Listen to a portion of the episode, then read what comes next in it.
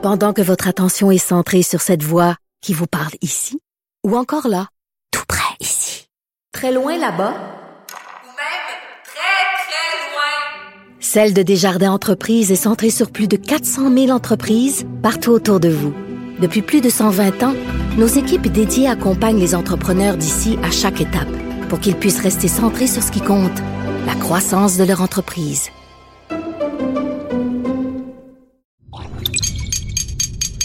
Cube Radio.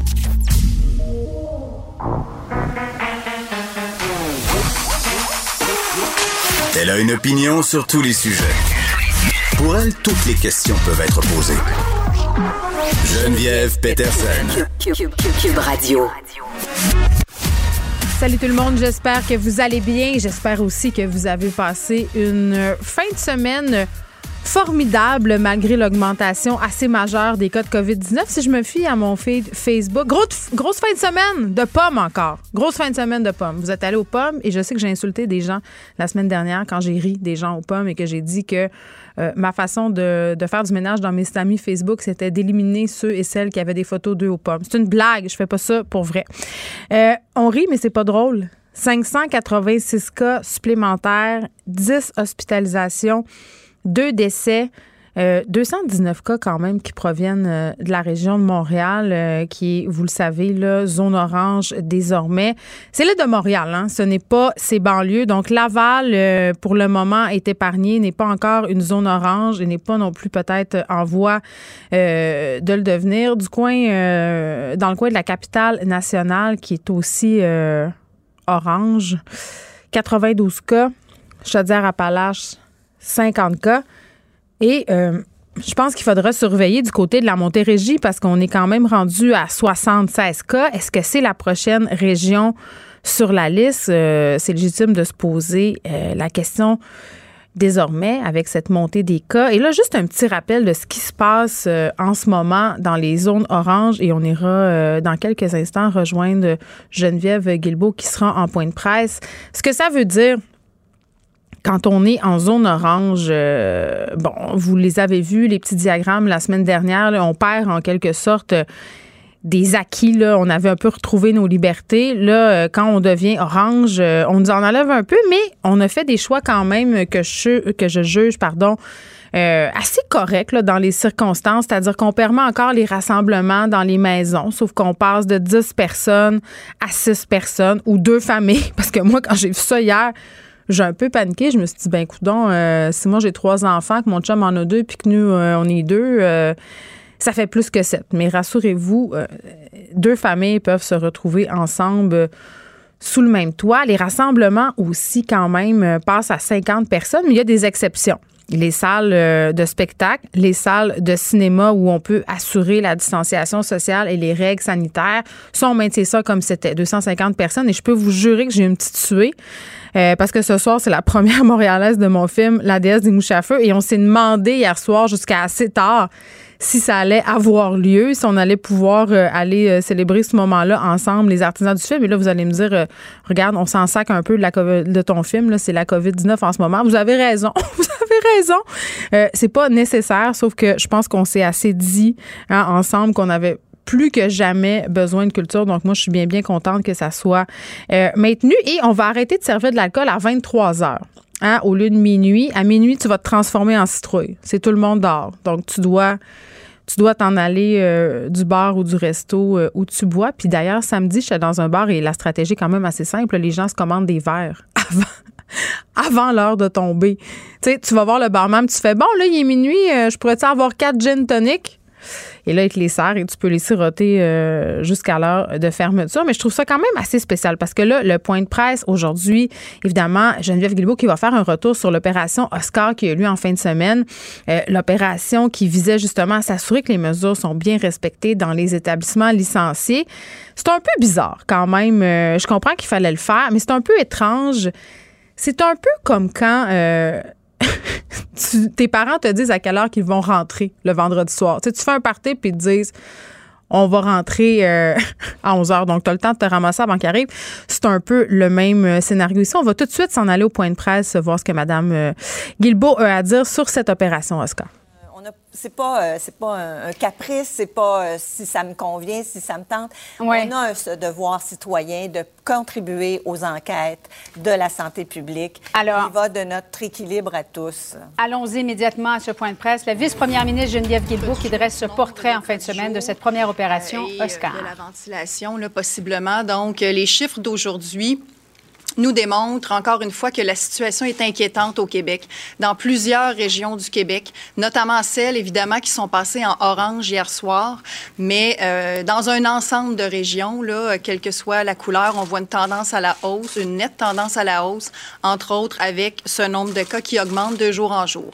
Alors, vous vous rappelez, vendredi dernier, pour prévenir justement des éclosions dans les bars et les restaurants, vendredi dernier, j'ai annoncé j'ai lancé finalement une vaste opération policière dans tout le Québec pour euh, la durée de la fin de semaine, donc une vaste opération policière à laquelle ont participé une trentaine de corps de police au Québec. Une opération qui visait à euh, vérifier que sont suivies les règles de la santé publique, aussi les conditions liées au permis d'alcool, puisqu'on parle d'établissements licenciés. Et cette opération qui était euh, nommée OSCAR, donc Opération systématique comportement à risque, comme je l'avais dit, avait pour objectif, j'en avais parlé aussi, de visiter au moins 1000 établissements durant la fin de semaine partout au Québec. Et euh, donc, l'opération a été un franc succès. Je suis heureuse de dire ce matin que ça a été un franc succès parce que cet objectif a été largement dépassé. On a effectué dans tout le Québec 2206 visites d'établissements durant le week-end grâce au travail euh, de tous ces corps de police qui ont été à l'œuvre partout dans les régions. On s'est concentré, comme je l'avais dit, dans les régions qui étaient en préalerte, les régions qui étaient jaunes, dont certaines sont entre-temps passées au orange hier soir ou en fait du moins aujourd'hui depuis, euh, depuis minuit et une. Alors donc, une très vaste opération qui a été un succès, comme je l'ai dit, 2206 visites. Et dans la semaine dernière, ce sont près de 1500 avertissements et avis verbaux qui ont été donnés par nos corps de police à divers euh, établissements et plus de 90 constats d'infraction rapports ou constats d'infraction selon, qui ont été remis pour euh, divers types d'infractions aux règles de santé publique. Donc, entre autres, évidemment, le non-port euh, du couvre-visage, le non-respect de la distanciation, il y a aussi le fait de consommer de l'alcool après les heures qui sont permises, de consommer de l'alcool debout.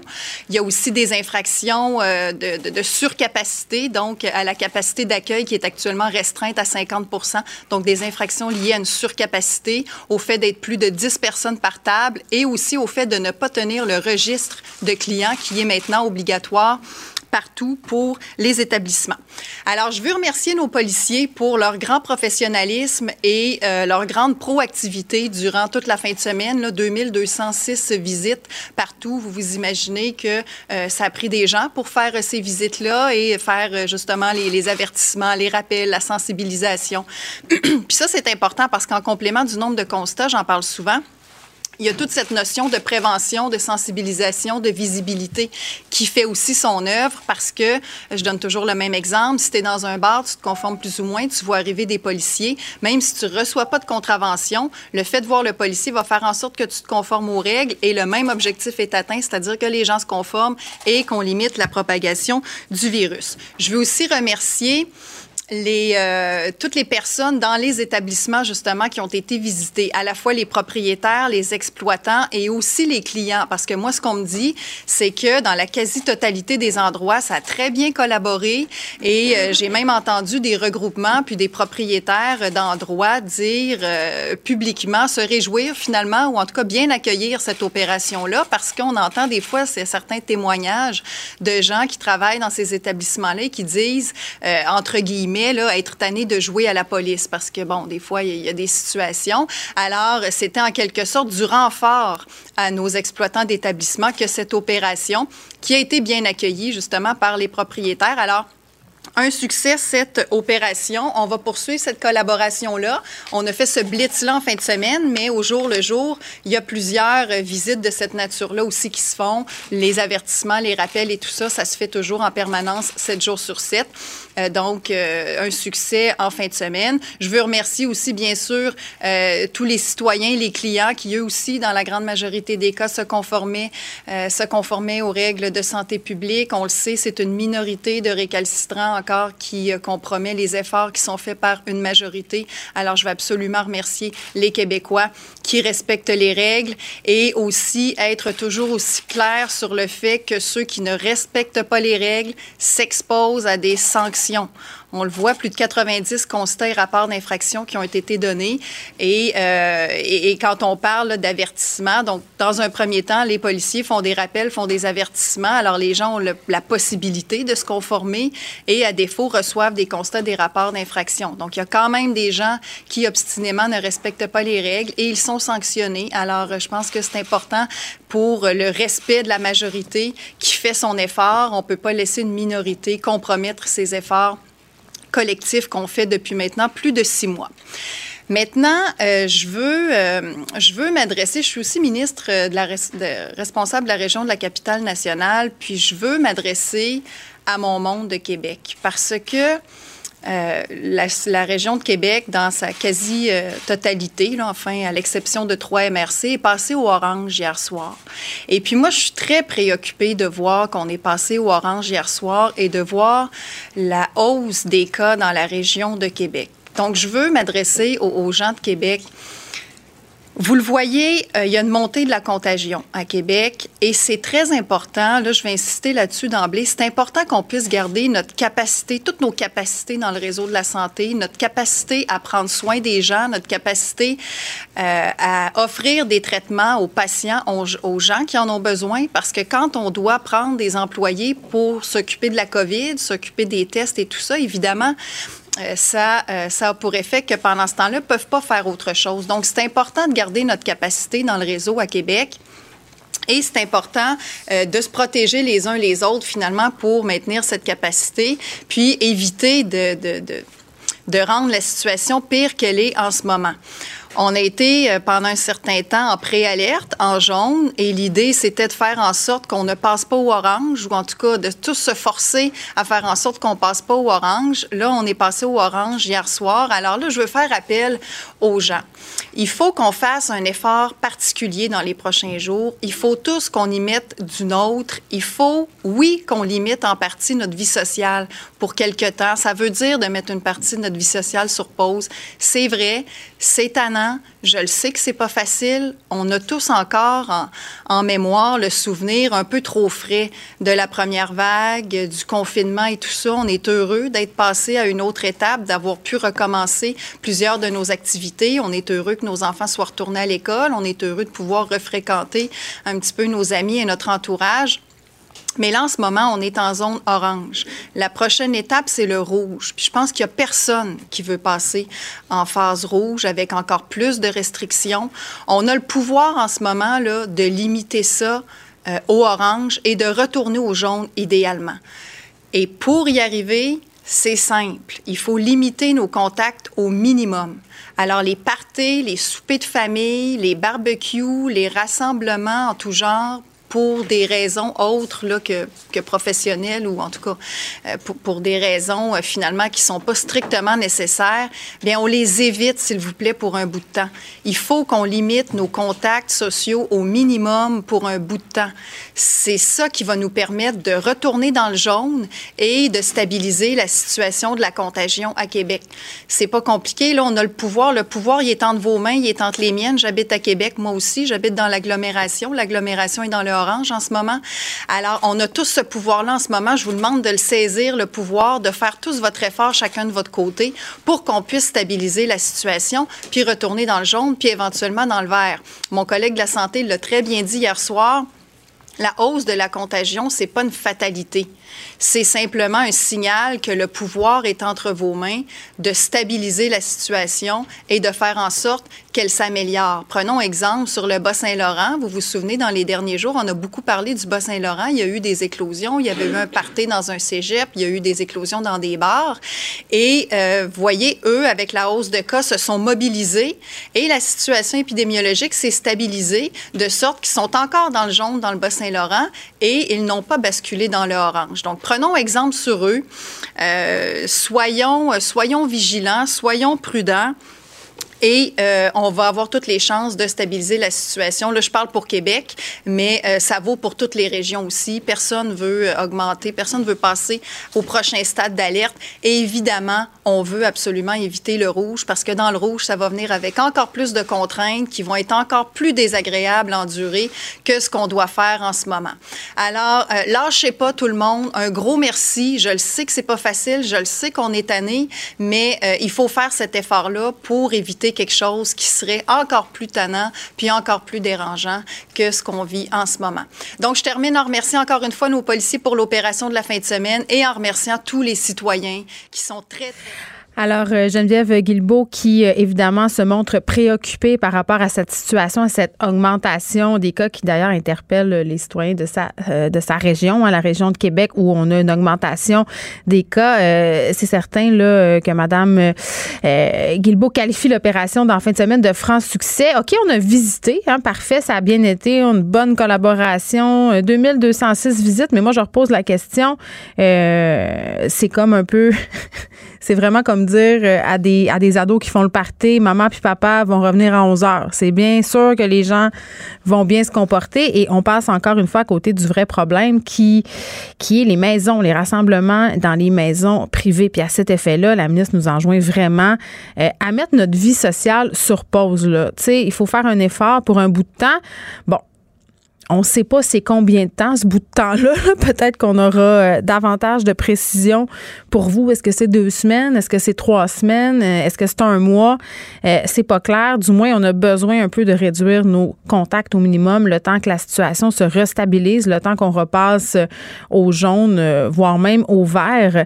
Parce que, tu sais, puis il faut pas perdre ça de vue, là on est aussi bien de le faire si on veut que notre vie redevienne comme avant je mets des guillemets avant. Hein?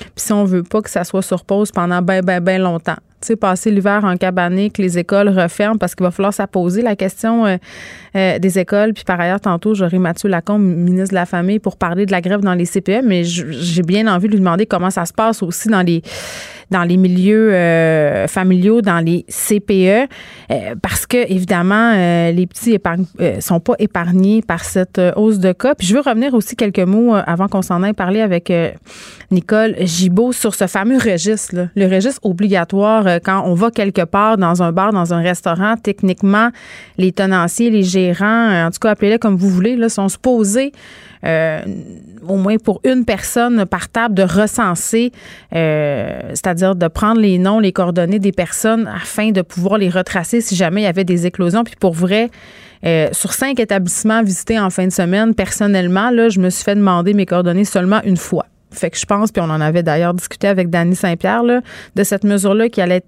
excessivement difficile à appliquer pour les tenanciers. Et à mon sens, en ce moment, ça marche pas fort fort. Pour elle, une question sans réponse n'est pas une réponse. Geneviève Peterson. Cube Radio. On parle avec Nicole Gibault. Salut, Nicole. Salut Geneviève. Écoute, à chaque fois qu'on se parle, euh, c'est des histoires d'horreur. Et celle-là, je pense, euh, on franchit le Rubicon, là, je m'excuse. Là.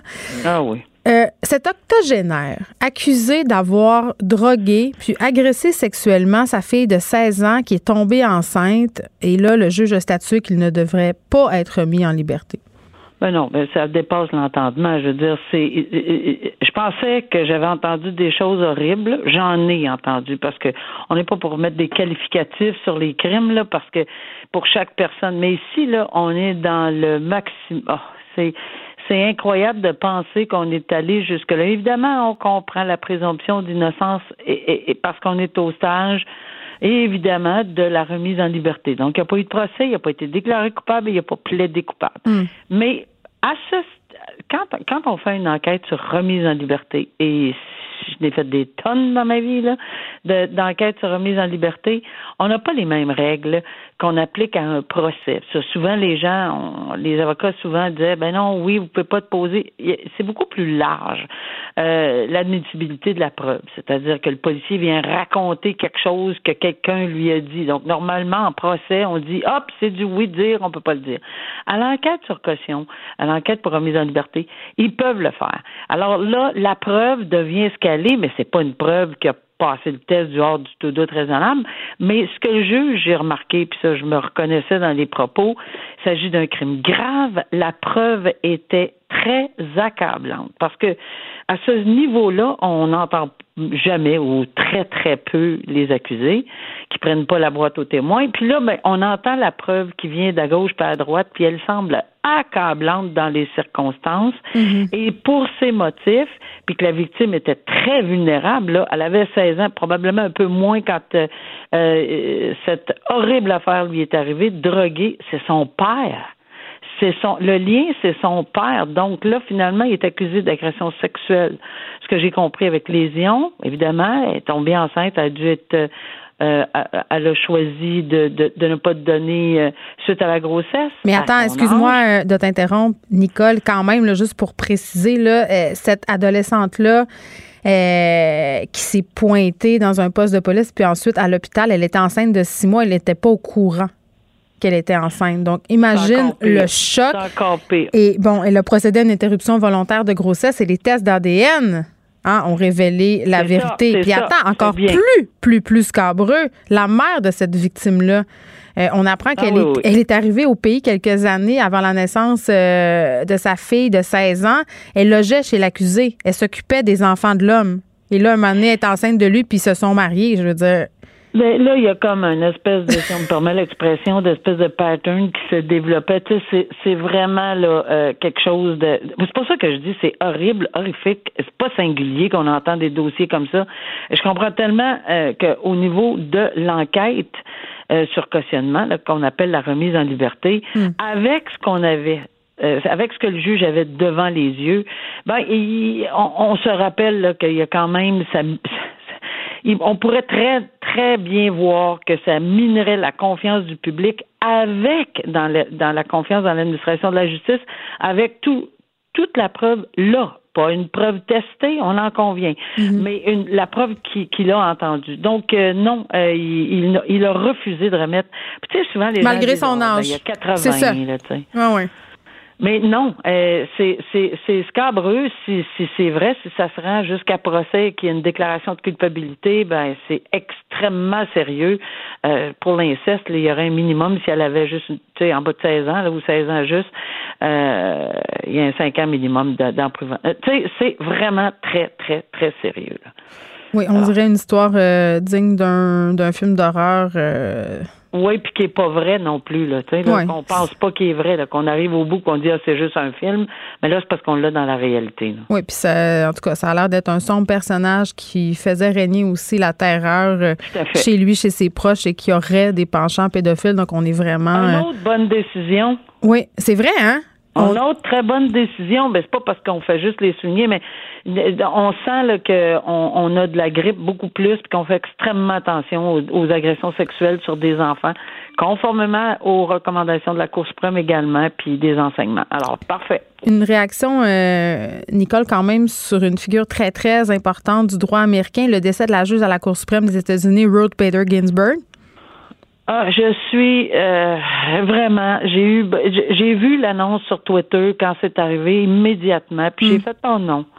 Euh, première réaction d'une authenticité, là, oh non, avec les, les, deux mains dans le visage. Pourquoi? Parce qu'on sait très bien que c'est une grande, grande juriste, puis qui défendait, euh, oui, la justice, mais beaucoup les injustices. Elle était renommée pour le, pour, pour, pour, pour son savoir, sa grande connaissance en droit, mais aussi pour être capable d'être équilibré dans tout ça, puis d'essayer de prendre, parce que malheureusement, Euh, puis ça, je le dis, en, puis je me sens très bien de le dire. Malheureusement, la Cour suprême euh, des États-Unis, c'est pas du tout ce qu'on a au Canada. Puis évidemment, là, ça tire à gauche, à droite. Puis les, les, les gens plus religieux, plus progressistes, anti-avortement. Puis OK, on a trois de notre bord, on a deux. Ça fonctionne pas comme ça du tout au Canada. Puis il faut que nos auditeurs ne pense jamais que c'est comme ça que c'est fait au Canada. On a des comités consultatifs indépendants, on a des représentations par province, on a des des déclarations qu'on est, euh, des questionnaires, des, des rencontres, des, des, euh, enfin, il y a une tonne de choses là pour des fils de sécurité. On n'a pas ça au Canada. Et je l'ai dit, puis je me souviens d'avoir commenté longuement la nomination de du juge Kavanaugh euh, pour qui je suis encore très contre cette nomination, là, mais très, très contre cette nomination. Et c'était évident là, que ce processus-là m'a outré et, et, on voyait là, un juge qui va se faire nommer à la Cour suprême des États-Unis qui parle de long en large des Clinton comme quoi sont, sont comme ci, sont comme ça. Puis ça va siéger, là allô pour l'indépendance là, et l'impartialité. Ben c'est ça, mais en plus, euh, Trump en campagne euh, a dit qu'il nommerait rapidement ben euh, une femme ben pour la remplacer, cette juge-là, mais quand même, on le sait là, qui est décidé depuis très très longtemps ben à ancrer l'institution justement dans le camp conservateur. C'est toujours partisan aux États-Unis. Geneviève, ça l'est là-bas, puis puis ça change du, du jour au lendemain parce que quand Obama avait voulu ou un autre président, c'est Trump le premier qui s'est élevé. Ça se peut pas, on fait pas ça en campagne électorale. Ben là, il reste à peine X nombre de jours. Ah ben oui, mais pour nous autres, c'est correct, c'est pas pareil, c'est pas la même chose. Ah, mais là, c'est la croix et la bannière euh, pour nommer quelqu'un, trouver un vaccin. Tout est bon. Et voilà. Tout est bon pour lui assurer. N'importe quoi pour lui paver le chemin à la Maison-Blanche encore. Bon, puis on, souligne quand même l'apport euh, de cette juge-là, quand même, qui était une ardente défendresse du droit des femmes. Elle a plaidé d'ailleurs euh, six affaires de discrimination basées sur le genre devant la Cour suprême. Euh, en a remporté cinq. Elle avait deux enfants. Elle travaillait.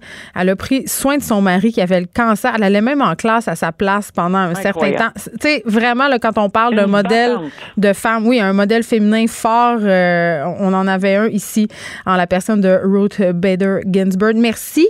Euh, on passe à, cette femme de 42 ans. Et ça, c'est une histoire un peu incongrue, Nicole. Une femme de 42 euh, ans, maltraitée par son père et sa belle-mère. Et, c'est une. Tu sais, c'est comme quoi la violence familiale n'a pas d'âge. Cette femme-là, qui est revenue rester euh, à l'âge de 38 ans chez ses parents, qui étaient alors des septuagénaires. Et vraiment, là, il lui donnait la fessée, la mettait en punition, lui disait quoi manger, lui disait finir son assiette, lui disait d'aller se coucher, vraiment comme si c'était un enfant de 6 ans. Absolument. Puis, tu sais, c'est difficile à comprendre parce que, tu sais, dès l'âge de 20 ans, il y a des gens qui disent, bon, c'est assez, là, garde, ou même, plus de bonheur que ça, là, vous avez des ados, les gens, là, ceux qui en ont, ils savent, là. Mais, euh, mais, puis là, on est rendu, on se demande beaucoup. Ben, évidemment, là, on pense que cette personne-là était nettement au très dépourvu pour ne pas s'en plaindre euh, plus que ça, parce que recevoir la fessée devant son frère, que j'ai compris, là, euh, qui, filmait, filmait, qui filmait, j'ai de la difficulté là, à suivre le, le, processus là, à 42 ans. Bon, euh, si on, on en revient aux accusés, 72, 71 ans, euh, en démence euh, progressive. Là. Il, était, euh, je pense qu'il était, ben pas je pense, là, en démence progressive. Je suis pas médecin, là, mais il semble que démence précoce. C'est ce qui est, c'est ce qui est dit dans l'article du journal de Montréal. De la presse, C'est exactement ça. Je me réfère évidemment à, ces, à ce papier-là qui dit que, bon, le juge l'a pris grandement en considération parce qu'encore une fois, c'est une suggestion commune de, de suspendre la sentence et de et de leur donner une probation, parce que les gestes sont pas graves, mais c'est juste parce que là, on était à la il y avait des gens qui étaient bon. Non, mais le frère, on se parle-tu du frère qui a filmé? Je veux dire, lui, il était en démence précoce? Je veux dire, il y a beaucoup, beaucoup de zones grises dans cette histoire-là. Là. C'est pour ça que j'ai de la difficulté à suivre cette famille qui me semble, sans vouloir être euh, pas gentille, là, euh, dysfonctionnel, pas à peu près. Euh, le père, la mère, euh, le frère qui filme, puis pauvre madame dépourvue complètement pour se, se rendre. Finalement, il y a une crise, ça allait éclater.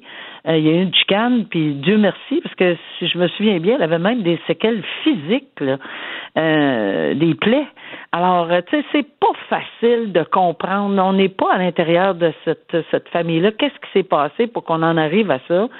Mais de toute évidence, là, ça a été dénoncé. Puis bon, mais il a fallu que la justice s'en occupe mais d'une façon assez particulière dans les circonstances. Ben Chacun est un cas d'espèce. Qu'est-ce qui s'est passé? Pourquoi personne a parlé ben, aussi? C'est toujours la question qu'on se pose. Nicole, on se retrouve demain. Merci.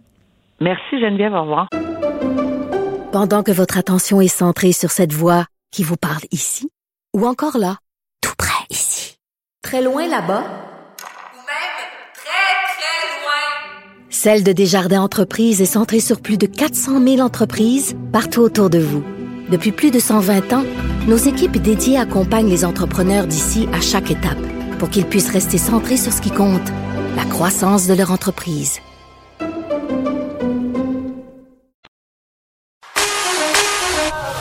Pour elle, une question sans réponse n'est pas une réponse. Geneviève Peterson. Cube Radio. On va faire un petit retour euh, sur le point de presse qui a toujours lieu là, de bon la sécurité publique euh, Geneviève euh, Guilbeault et euh, j'entendais Horacio Arruda déclarer il y a peu qu'on aurait sans doute hein, des zones rouges très très bientôt. Et vraiment ils essaient de faire comprendre à tout le monde le sérieux de la situation à quel point aussi on est vraiment tributaire de ce qui va s'en venir c'est-à-dire qu'il faut agir rapidement pour essayer justement de la contrôler cette courbe là et la ministre, quand même, euh, Guilbeault, qui est questionnée sur justement ce point qui, à mon sens, ne fait pas de sens, là, euh, le fait qu'on ne puisse pas encore rentrer euh, dans les maisons. Mais revenons quand même sur l'opération qui a eu lieu en fin de semaine avec François Doré, policier de la SQ à la retraite. Monsieur Doré, bonjour. Bonjour, Mme Peterson. Bon, quand même, ça tout, on a eu un nombre considérable de visites. La ministre parlait tout à l'heure de 2206 visites. Elle nous a parlé d'avertissement aussi, là, les policiers qui ont fait des mises en garde, qui ont expliqué, euh, réexpliqué, 90 constats euh, d'infraction auraient été remis. Et moi, je regarde ça aller, puis je me dis, Monsieur Doré, comment ça se fait qu'on ne voit pas plus d'amendes données dans le public en général en ce moment? Là, je comprends qu'on ne veut pas être trop coercitif, mais euh, uh-huh. avertir les gens, leur parler, on fait ça depuis des mois quand même. Là. Ben exactement. L'opération policière qui avait été annoncée vendredi dernier euh, s'est transformée, j'ai entendu le terme opération de relations publiques.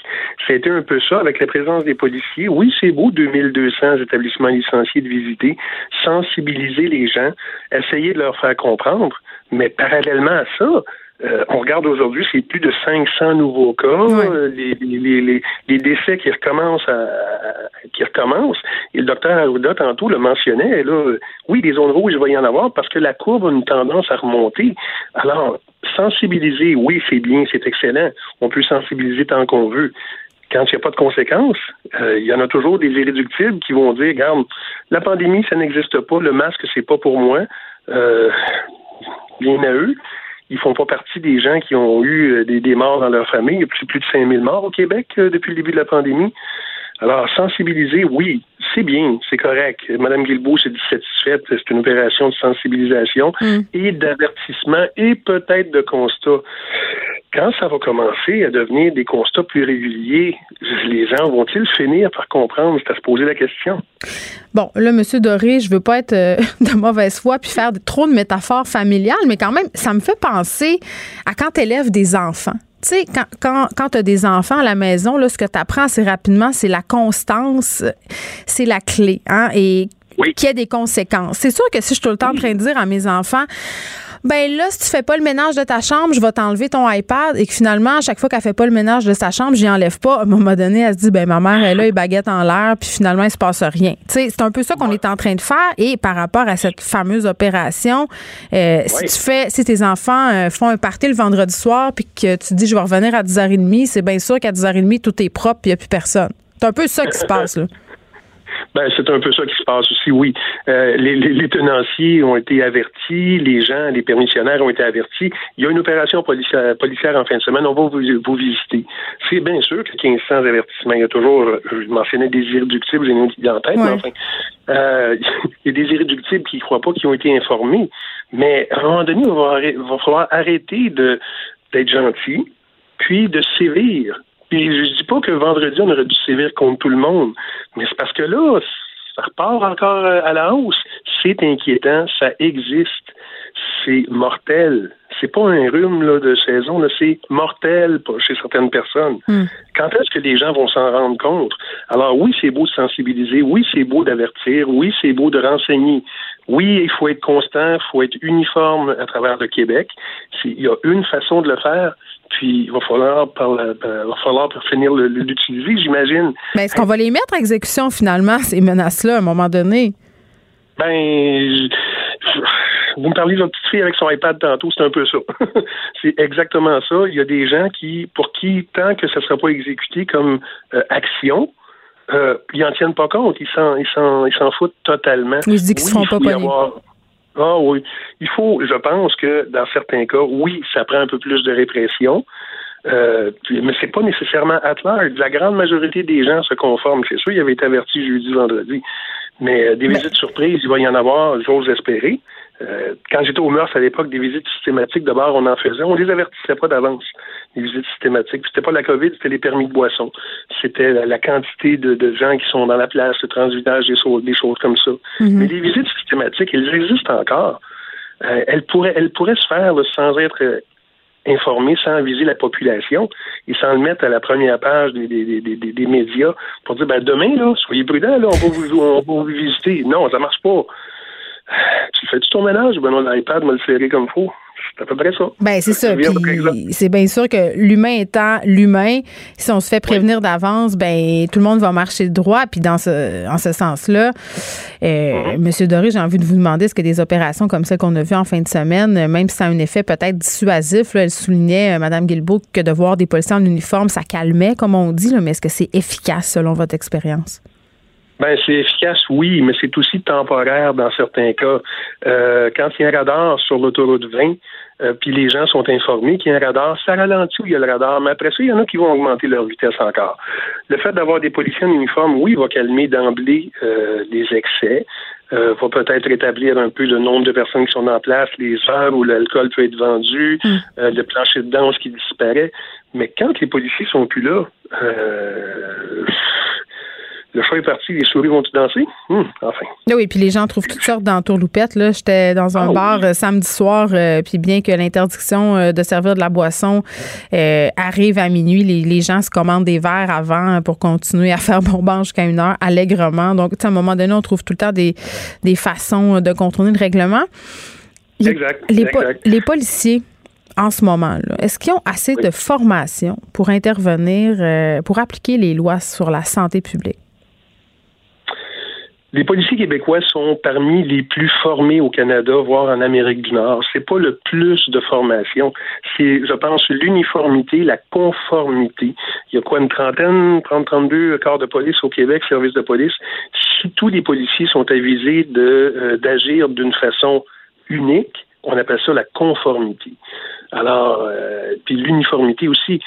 La formation, oui, qu'on leur explique bien sûr, mais qu'ils agissent. Ça aussi, ça compte. C'est le principe du bon du, du, bon parent. Là. Euh, les enfants, vous faites pas ça sinon. Mais dans les tenanciers, dans les clients, là, on a donné, on a transféré le pouvoir récemment. Hein. C'était seulement que les tenanciers qui, pouvaient être punis. Maintenant, ce sont les clients. Et là, on a déployé bon, des policiers pour visiter plus de 2000 établissements en fin de semaine. Tout le monde est supposé être responsable, les clients comme les tenanciers. Puis il y a encore eu des, des, des infractions. C'est pas juste une conséquence légère. Là. On regarde aujourd'hui, c'est plus de 500 nouveaux cas. À quel moment est-ce qu'on va comprendre? Mais à quel moment on va aller dans les maisons? Moi, je pose la question. je suis certaine qu'il y a plusieurs policiers et policières qui aimeraient ça, euh, avoir droit à certaines dérogations pour pouvoir aller faire appliquer la loi à l'intérieur des résidences, parce que c'est là principalement où le bas blesse. C'est ce que les chiffres nous montrent, c'est ce que l'épidémiologie nous montre. Oui, oui, exactement. Les rassemblements privés. Euh, tantôt, j'entendais, c'est Horacio Arruda, je pense, qui parlait. Ben, si on veut euh, passer Noël comme du monde, là, puis Noël, il n'est pas dit qu'il n'y aura pas de confinement encore. Il hein, faudrait peut-être commencer maintenant à aplatir la courbe. Puis oui, les policiers ont hâte d'intervenir dans des endroits qui ne sont pas nécessairement public, en fait, pour certains, parce que c'est connu. C'est connu. Il s'agit qu'on se rassemble, un groupe de personnes, qu'il y en ait un qui soit atteint, et puis voilà, le lendemain, ça se propage. Alors oui, ça, va peut-être prendre des interventions de cette façon-là. Euh, Madame Guilbeault le disait tantôt qu'elle est en train de préparer une espèce de euh, mon quel, quel terme a-t-elle utilisé? Pas qu'un constat portatif, mais quelque chose dans le style. Des policiers peuvent émettre des constats d'infraction aujourd'hui. Est-ce que ça leur prend un outil de plus pour pouvoir le faire à l'intérieur des maisons? La question est bonne. Mais la, euh, question est bonne, mais ça fait réagir quand on la pose euh, cette question-là, parce qu'évidemment, ça soulève euh, la question de la vie privée, ça souligne à un moment donné aussi, il y a eu des dérapages, on a eu des États policiers où, ailleurs dans le monde, bien entendu, mais où justement on se permettait de rentrer chez le monde.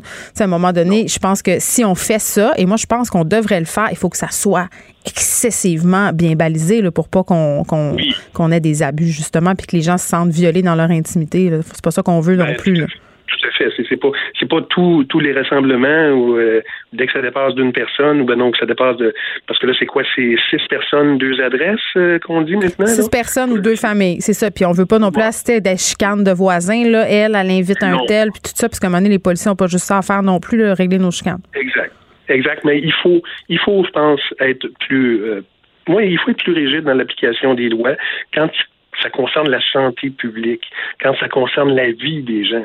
Euh, on ne parle pas de, de, peinturer un mur d'une couleur ou d'une autre. Là. On parle de la santé publique et de la vie des gens. Et dans certains cas, oui, il faut agir. Hmm. Dans certains rassemblements publics, que ce soit une noce, que ce soit un party pour euh, bon un tel, il faut euh, respecter, il faut être sensibilisé, puis des fois, ben, il faut agir, tout simplement. C'est aussi, aussi plate que ça, il faut agir. François Doré, merci. François Doré qui est policier euh, de la SQ à la retraite, et j'ai envie de dire, tu sais, M. Doré parlait euh, des noces et tout. On, pourrait mettre ça sur le rôle. Pour un petit bout, là, les noces, les puchettes de blé d'Inde, l'Halloween, tout ça, tout ça. On pourrait mettre ça sur pause parce que imaginez-vous le scénario, là. Si on se ramasse à Noël et que là, bon an, mal encabané chez nous, pas le droit d'aller visiter nos familles, parce que je rappelle quand même aussi, en ce moment, on n'a pas d'interdiction de circuler entre les régions. Là. Si on habite une région euh, classée orange, c'est fortement déconseillé de se pointer dans les régions qui sont catégorisées jaune ou vertes. Là. C'est pas interdit, mais il l'a dit hier soir, M. Dubé.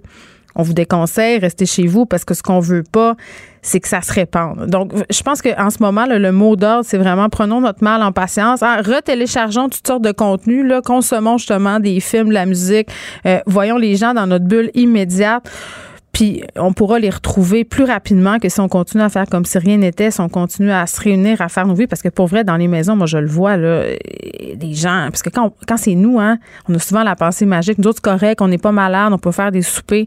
Non, non. Comme le disait euh, mon collègue Benoît Dutrisac ce matin, on donne une petite poule de deux semaines. Deux semaines, on reste en cabané, puis après ça, peut-être on réussira à venir à bout de tout ça. Pendant que votre attention est centrée sur vos urgences du matin, vos réunions d'affaires du midi, votre retour à la maison ou votre emploi du soir, celle de Desjardins Entreprises est centrée sur plus de 400 000 entreprises à toute heure du jour. Grâce à notre connaissance des secteurs d'activité et à notre accompagnement spécialisé, nous aidons les entrepreneurs à relever chaque défi pour qu'ils puissent rester centrés sur ce qui compte, le développement de leur entreprise.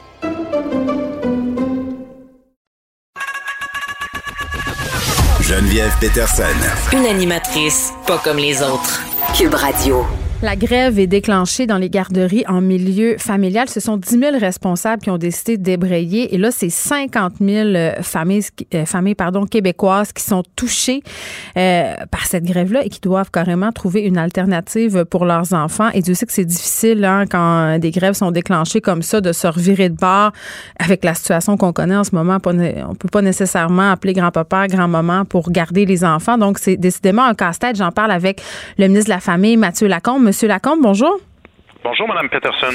Bon, évidemment, c'est la question salariale euh, qui est au cœur euh, des principaux enjeux, en fait, concernant cette grève-là. Juste pour que les gens puissent suivre, là, en ce moment, euh, la question du salaire des éducatrices en garderie, elle est basée par jour d'occupation. Donc, les éducatrices disent dans les faits, là, gagner 12 et 42 de l'heure si elles tiennent compte de toutes leurs obligations.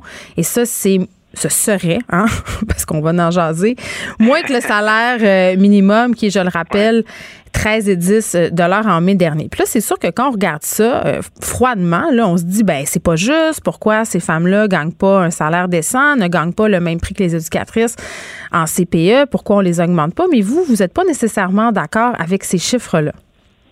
Non, je suis pas d'accord. Je, pense que il faut que la base de la négociation soit la bonne. Je suis pas en train de dire qu'elle gagne trop cher puis que ça n'a pas d'allure. Ce que ce que je dis, c'est que euh, c'est beau d'un point de vue communication et ça accroche peut-être l'oreille lorsqu'on dit on gagne moins que le salaire minimum, mais c'est mm. pas exact parce que dans le calcul qu'elles font, elles prennent la subvention qu'on leur donne chaque année, elles enlèvent leurs dépenses, puis elles divisent ça par leur nombre d'heures en disant ben voici combien je gagne de l'heure mais à la fin de l'année, elles ont droit à des déductions fiscales. Les travailleurs autonomes qui nous écoutent là, savent comment ça fonctionne. Une partie de l'électricité, une bonne partie de l'hypothèque, de la mm. voiture, de l'essence, l'épicerie, et, ça fait en sorte qu'elles gagnent bien plus que le salaire minimum. Donc, euh, je dis pas qu'elles gagnent trop, et, je comprends qu'elles veulent améliorer leurs conditions salariales, et nous, on est prêts à mettre de l'argent sur la table, mais euh, j'achète pas cet argument-là -là, qu'elles gagnent moins que le salaire minimum. Parce que, mais vous reconnaissez, par contre, M. Lacombe, justement, euh, qu'elles se servent en partie de l'argent qu'elles reçoivent pour acheter des choses pour les enfants, tu sais, nourriture, euh, jouets. Euh, puis c'est ça. Puis sais, en même temps, on regarde ça puis on se dit, OK, tu sais, puis moi, j'en suis une travailleuse autonome, là, fait qu'on peut jaser. Il y a certaines éducatrices qui peuvent déduire, par exemple, le financement de leur maison c'est-à-dire que entre guillemets, on a de l'argent qui nous est retourné euh, parce que justement on travaille sur notre lieu de résidence. Donc ça c'est quand même à ne pas euh, négliger. Et mm-hmm. la contribution parentale, elle doit être incluse. Les éducatrices, euh, je veux pas dire qu'elles sont de mauvaise foi en disant qu'elles ne gagnent pas le salaire minimum, mais cette contribution parentale là quand même, elle, elle ne semble pas inclue dans leur calcul. Ben, je vous avoue que moi, je, je le comprends pas, ce calcul-là, mais je veux pas leur lancer des roches, puis je veux pas, surtout pas dire à l'éducatrice en milieu familial qui est bien loin de sa centrale syndicale que euh, elle gagne trop cher, puis qu'elle essaie de nous, nous avoir, puis, puis de nous, nous, nous soutirer des dollars qu'elle mérite pas. Je veux juste dire, euh, moi, moi, ça, ça, ça, ça me heurte là, lorsque on me dit, ben, vous payez vos éducatrices moins que le salaire minimum et, et, et vous vous en foutez, euh, parce que c'est pas ça la réalité. moi, je je suis partisan qu'on améliore les conditions de travail des éducatrices, euh, mais il faut sortir de, cette logique-là où on me dit euh, le ministre Lacombe méprise les femmes, il est sexiste parce qu'il dit non à nos augmentations de 35% euh, Moi, je, suis dans une situation où je me dis ça n'a pas de bon sens. Et vous devriez voir les messages que je reçois. Ce climat-là, là, ça fait en sorte que je reçois des messages épouvantables. J'en ai publié un hier. C'est ma conjointe qui se fait traiter de connasse par, par, par une personne sur Internet. Et lorsque je dénonce ça. Le syndicat, tout ce qu'il trouve à dire, c'est M. Lacombe agissant en adulte, grandissez un peu, passez à travers ça. Euh, ça participe à un climat qui est bizarre aussi. Là. Il faut sortir de cette logique euh, euh, où on s'obstine sur des chiffres puis qu'on on me dit que je méprise les mais, mais quand même, la question du salaire, euh, elle est fondamentale. Et, tu sais, ce milieu-là, on va pas se le cacher, là, M. Lacombe, c'est majoritairement des femmes hein, qui sont éducatrices en garderie, puis surtout dans les milieux familiales. on a beaucoup de femmes immigrantes aussi. Donc, souvent, c'est pas comme si gagnaient une terre en bois de bout. Moi, élargissons un peu la discussion, M. Lacombe. Là, je comprends là, que vous n'êtes pas contre l'augmentation de salaire et tout ça, mais je trouve ça quand même étrange que ces emplois-là, et là, j'inclus là-dedans aussi les éducatrices en CPE, là.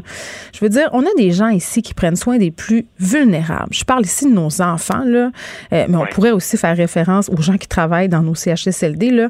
Ces gens-là, ils sont peu rémunérés pour le travail fondamental qu'ils font, M. Lacombe. Techniquement, là, et vous le savez, vous en avez des enfants. Euh, la personne qui passe le plus de temps avec nos enfants pendant qu'on travaille, c'est elle, c'est l'éducatrice.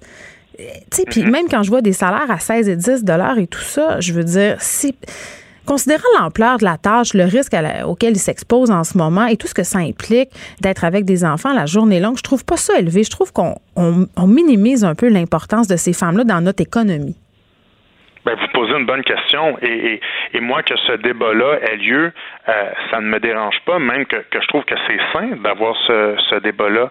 Mais, mais vous savez, ça, c'est Aujourd'hui, vous et moi, on l'a, puis, puis je suis persuadé qu'on pourrait avoir une très belle discussion là-dessus. Mais, mais le problème, honnêtement, là, vous regardez hmm. l'interaction que j'ai avec le syndicat, on n'est pas dans ce niveau de débat-là. On, on, est très, euh, on, on, est dans, dans les, euh, euh, vraiment dans, dans, dans, le blanc ou le noir. Il n'y a pas de nuance. Donc c'est. Vous pensez pas que c'est parce qu'il y a une grogne. mépris. Vous pensez pas c'est parce qu'ils sont un peu tannés de, de se sentir inconsidérés? On jase. Ben, je, je, je pense que c'est tout à fait ça. Je pense que c'est tout à fait ça et, que leur syndicat mène une bataille euh, qui, est, qui est noble. Euh, d'améliorer leurs conditions de travail, mais qui s'y prend d'une façon qui, là je fais un pas de plus, qui, euh, je suis pas certain, va améliorer la, la condition des milieux familiaux euh, sur quelques années. Mm. Est-ce qu'on va réussir à attirer des jeunes femmes, des jeunes hommes aussi, euh, lorsque tout ce qu'on on dit publiquement, c'est qu'ils gagnent moins que le salaire minimum, ce qui n'est pas exact, et, et, et, que le gouvernement les méprise. Tu sais, il, il y a tout ça aussi, je pense, à,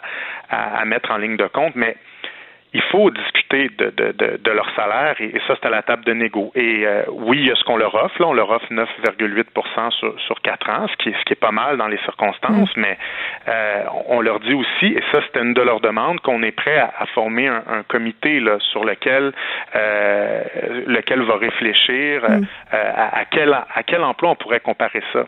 Euh, une éducatrice en milieu familial qui est autonome, mais qui reçoit une subvention. C'est une bibite un peu particulière. Là. Euh, ils n'ont pas la même formation euh, non plus, je crois. Écoutez, moi, je me disais, là, et là, euh, faisons des scénarios, mais je me disais, comme le fédéral accorde une déduction aux parents qui payent, est-ce qu'on devrait pas moins subventionner les services de garde pour avoir plus d'argent d'Ottawa? Ah ben ça, là, vous, vous, vous touchez un, un vieux débat, là, j'ai ben. envie de vous dire, là, ça, ça, ça, ça a été euh, ça a été un peu l'argument des libéraux, là, euh, à un moment, euh, de dire ben favorisons parce que lorsqu'on fait ça, on favorise les garderies euh, privées où on dit on, on, on, le parent, par exemple, va charger euh, va se faire facturer, je sais pas, 45 mm. dollars par jour, ensuite de ça, il va avoir un crédit d'impôt. vous aviez promis vous aviez promis un service équivalent pour tous. Ben nous, on, a promis un retour au tarif unique, donc c'est sûr qu'on n'est pas, euh, on n'est pas trop dans cette stratégie-là. Puis je, vous avoue honnêtement, euh, je, pense que les Québécois sont attachés au modèle qu'on a où, il y a une contribution réduite à la base, c'est-à-dire une contribution de 8,35 plutôt que d'avoir un crédit d'impôt à la fin de l'année. Hmm. Monsieur Lacombe, merci beaucoup, Monsieur Lacombe, qui est ministre de la Famille. On se parlait de cette grève euh, dans les milieux familiaux. Là, quand même, Monsieur Lacombe, vous conviendrez, on n'est pas dans une situation normale. Il faut que vous vous entendiez, là, hein, parce que les parents ont besoin de leur service de garde. Et je vous annonce, je, je vous le dis, là, ça n'a pas encore été publié, à moins que je me trompe, mais, mais le processus de médiation s'est enclenché et demain, là, il devrait y avoir une première rencontre entre les deux parties parce que vous avez raison, on doit s'entendre, euh, on doit ça aux parents et aux tout petits euh, du Québec. Merci beaucoup, M. Lacombe. Merci à vous, au revoir. Pendant que votre attention est centrée sur cette voix qui vous parle ici, ou encore là, tout près ici, très loin là-bas, Celle de Desjardins Entreprises est centrée sur plus de 400 000 entreprises partout autour de vous. Depuis plus de 120 ans, nos équipes dédiées accompagnent les entrepreneurs d'ici à chaque étape pour qu'ils puissent rester centrés sur ce qui compte, la croissance de leur entreprise.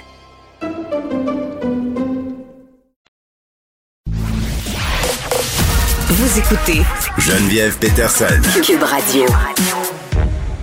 Pierre Nantel est là pour faire un retour sur la 35e euh, soirée des Gémeaux, le 35e gala qui a pris quand même une formule assez particulière hier soir. Salut Pierre.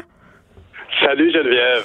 Ben oui, très particulière en effet, mais c'est drôle parce que hier soir, je regardais ça et je me rappelais des débuts de Véronique euh, Véronique Cloutier quand elle était à Musique Plus puis qu'elle faisait les, euh, les rencontres avec les artistes. Elle avait déjà raconté son histoire avec John Bon Jovi où il y avait des gens partout. Comment tu il y avait, il y avait euh, le royaume de la régie où il y avait comme plusieurs intervenants. Hier, elle a encore une fois été vraiment euh, aventurière dans un concept qui était honnêtement un peu euh, honnêtement, c'était tellement audacieux au niveau technologique mm. que j'ai, j'ai, je n'y ai vu que du feu. Ce qu'il faut savoir, c'est qu'hier, quand on disait, mettons, euh, les nominés dans la catégorie meilleur rôle de soutien féminin, mettons, ben là, il y avait, mettons, cinq femmes, cinq femmes qui apparaissaient et qui avaient l'air sur scène, mais elles ne l'étaient pas. Et puis moi, je te jure, il a fallu que je lise le journal hier, puis je l'ai dit ce matin en honte, j'avais un peu honte. J'ai été, là, on m'a berné, parce que c'était juste des, comme des projections, les gens dans la salle, là, pour eux, regarder comme un, green screen, un écran où il n'y avait rien. Mais nous, à la télévision, on nous faisait voir comme si, par exemple, les cinq euh, comédiennes en question étaient sur scène. Comme des hologrammes. C'est le fantasme science-fictionnel oui, ultime. Écoute, on était dans Star Trek hier. Et, et puis là, quand le gagnant nommé, ben évidemment, le gagnant euh, ou la gagnante avait déjà été averti et il était à l'arrière, il montait comme s'il faisait partie de ses collègues, puis lui, il s'avançait pour aller chercher son prix. Le seul indice, et honnêtement, c'est comme ça que j'ai compris, puis honnêtement, je me trouve un peu niaiseux là-dessus, mais bon, regarde, c'était ça l'objectif, ça a marché. Bravo à tous ces, ces, magiciens de l'image, mais, mais c'est Fabien Cloutier quand on le voit en nomination, euh, euh, sur le bord d'aller chercher son trophée ou pas, il n'y a pas le même linge que quand il est ressorti prendre son trophée. Oui, peut-être. Là, là il, a, il, a mis, euh, il a exposé au grand jour euh, la supercherie.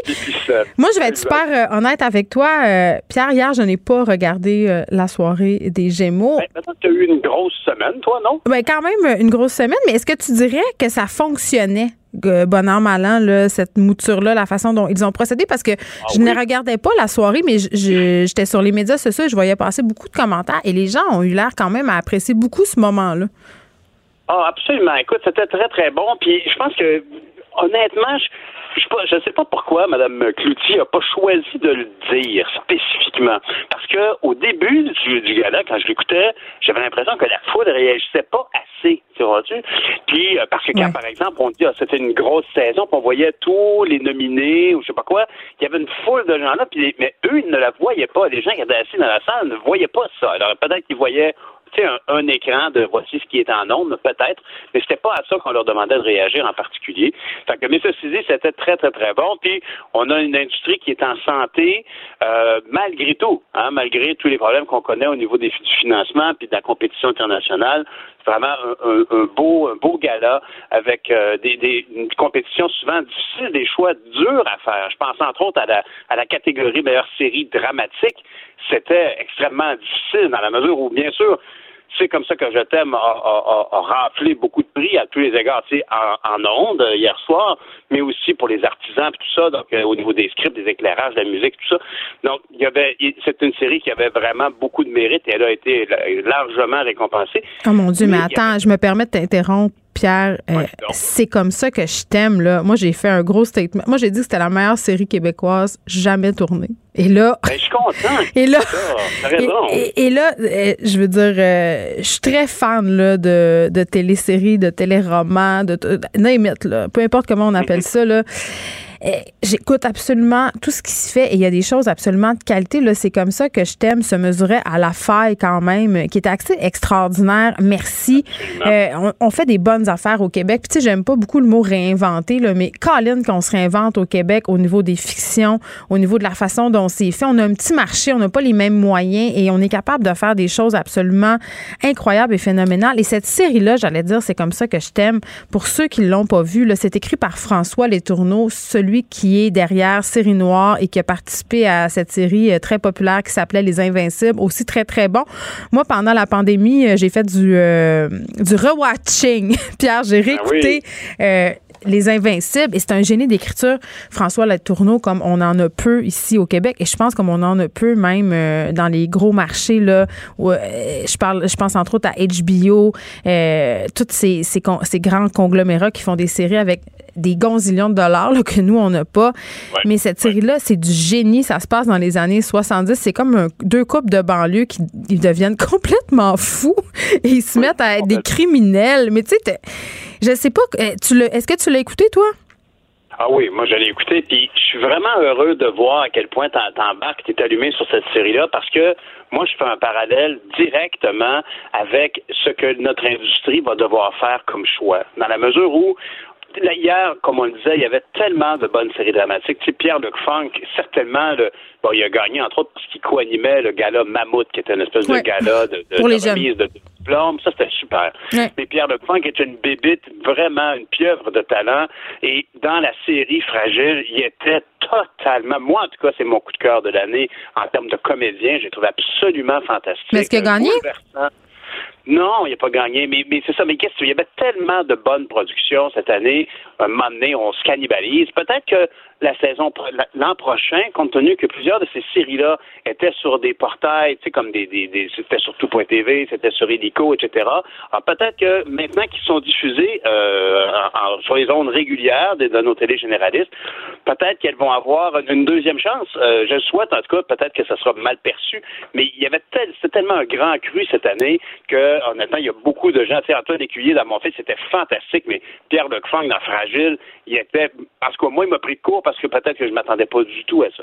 Mais je suis content que tu parles beaucoup de, de, c'est pour ça que je t'aime, parce que moi, je trouve que Les Tourneaux qui a écrit ça, il est à la fois l'exemple de ce que le Québec s'est donné comme série télé des plus intimistes. Quand on parle de série noire, hmm. ben, série noire, c'était comme un cadeau de que, que, tout le milieu de la télévision se faisait. Ça, ça a eu un succès euh, de niche, mais un succès, les gens qui aimaient ça étaient passionnés de ça. Puis à la fois, c'était très, à mon sens, un peu difficile à exporter parce que c'était tellement comme euh, euh, savoureux pour toutes sortes de raisons un peu familiales, un peu intimes au Québec. Et là, le même gars arrive avec le même talent que tu nous as décrit tout à l'heure pour faire une série qui, elle, tant qu'à moi, devient une signature internationale. Une série culte aussi, je pense. Honnêtement, n'ayons pas peur des mots. C'est le genre de truc que tu réécoutes.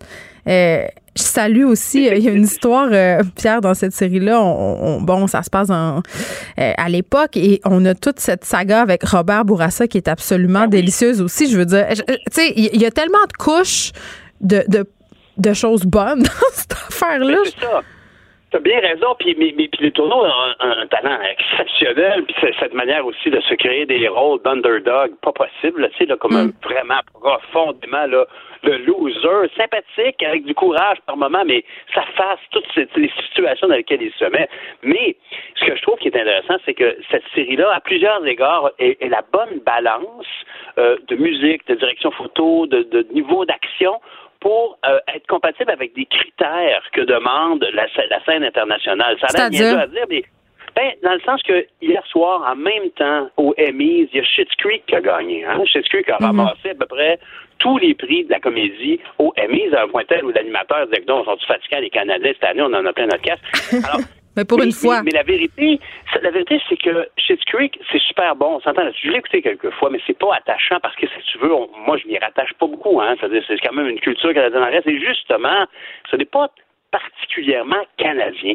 Le défi, donc, de l'industrie québécoise, ça va être éventuellement de faire de se réussir à, aller chercher un marché d'exportation alors qu'on a tellement bien vécu, tant au niveau financier qu'au niveau de notre production qui est riche, riche, riche, à, parler à notre monde au Québec. Oui, mais tu sais, attends, attends. Euh, quand on parle d'internationalisation, moi, ça me gosse un peu, là, je vais te dire euh, la raison. Là. Tu sais, quand ah, tu vas. Non, mais. Je, sais ce que tu vas me dire. Non, mais parce que quand tu vas chez des producteurs, là, c'est le nouveau mot. Là, là il faut s'internationaliser, là, parce que là, Netflix puis tout ça, là, fait qu'il faut penser big, OK? Il faut aller faire tourner des ballons sur notre nez ailleurs.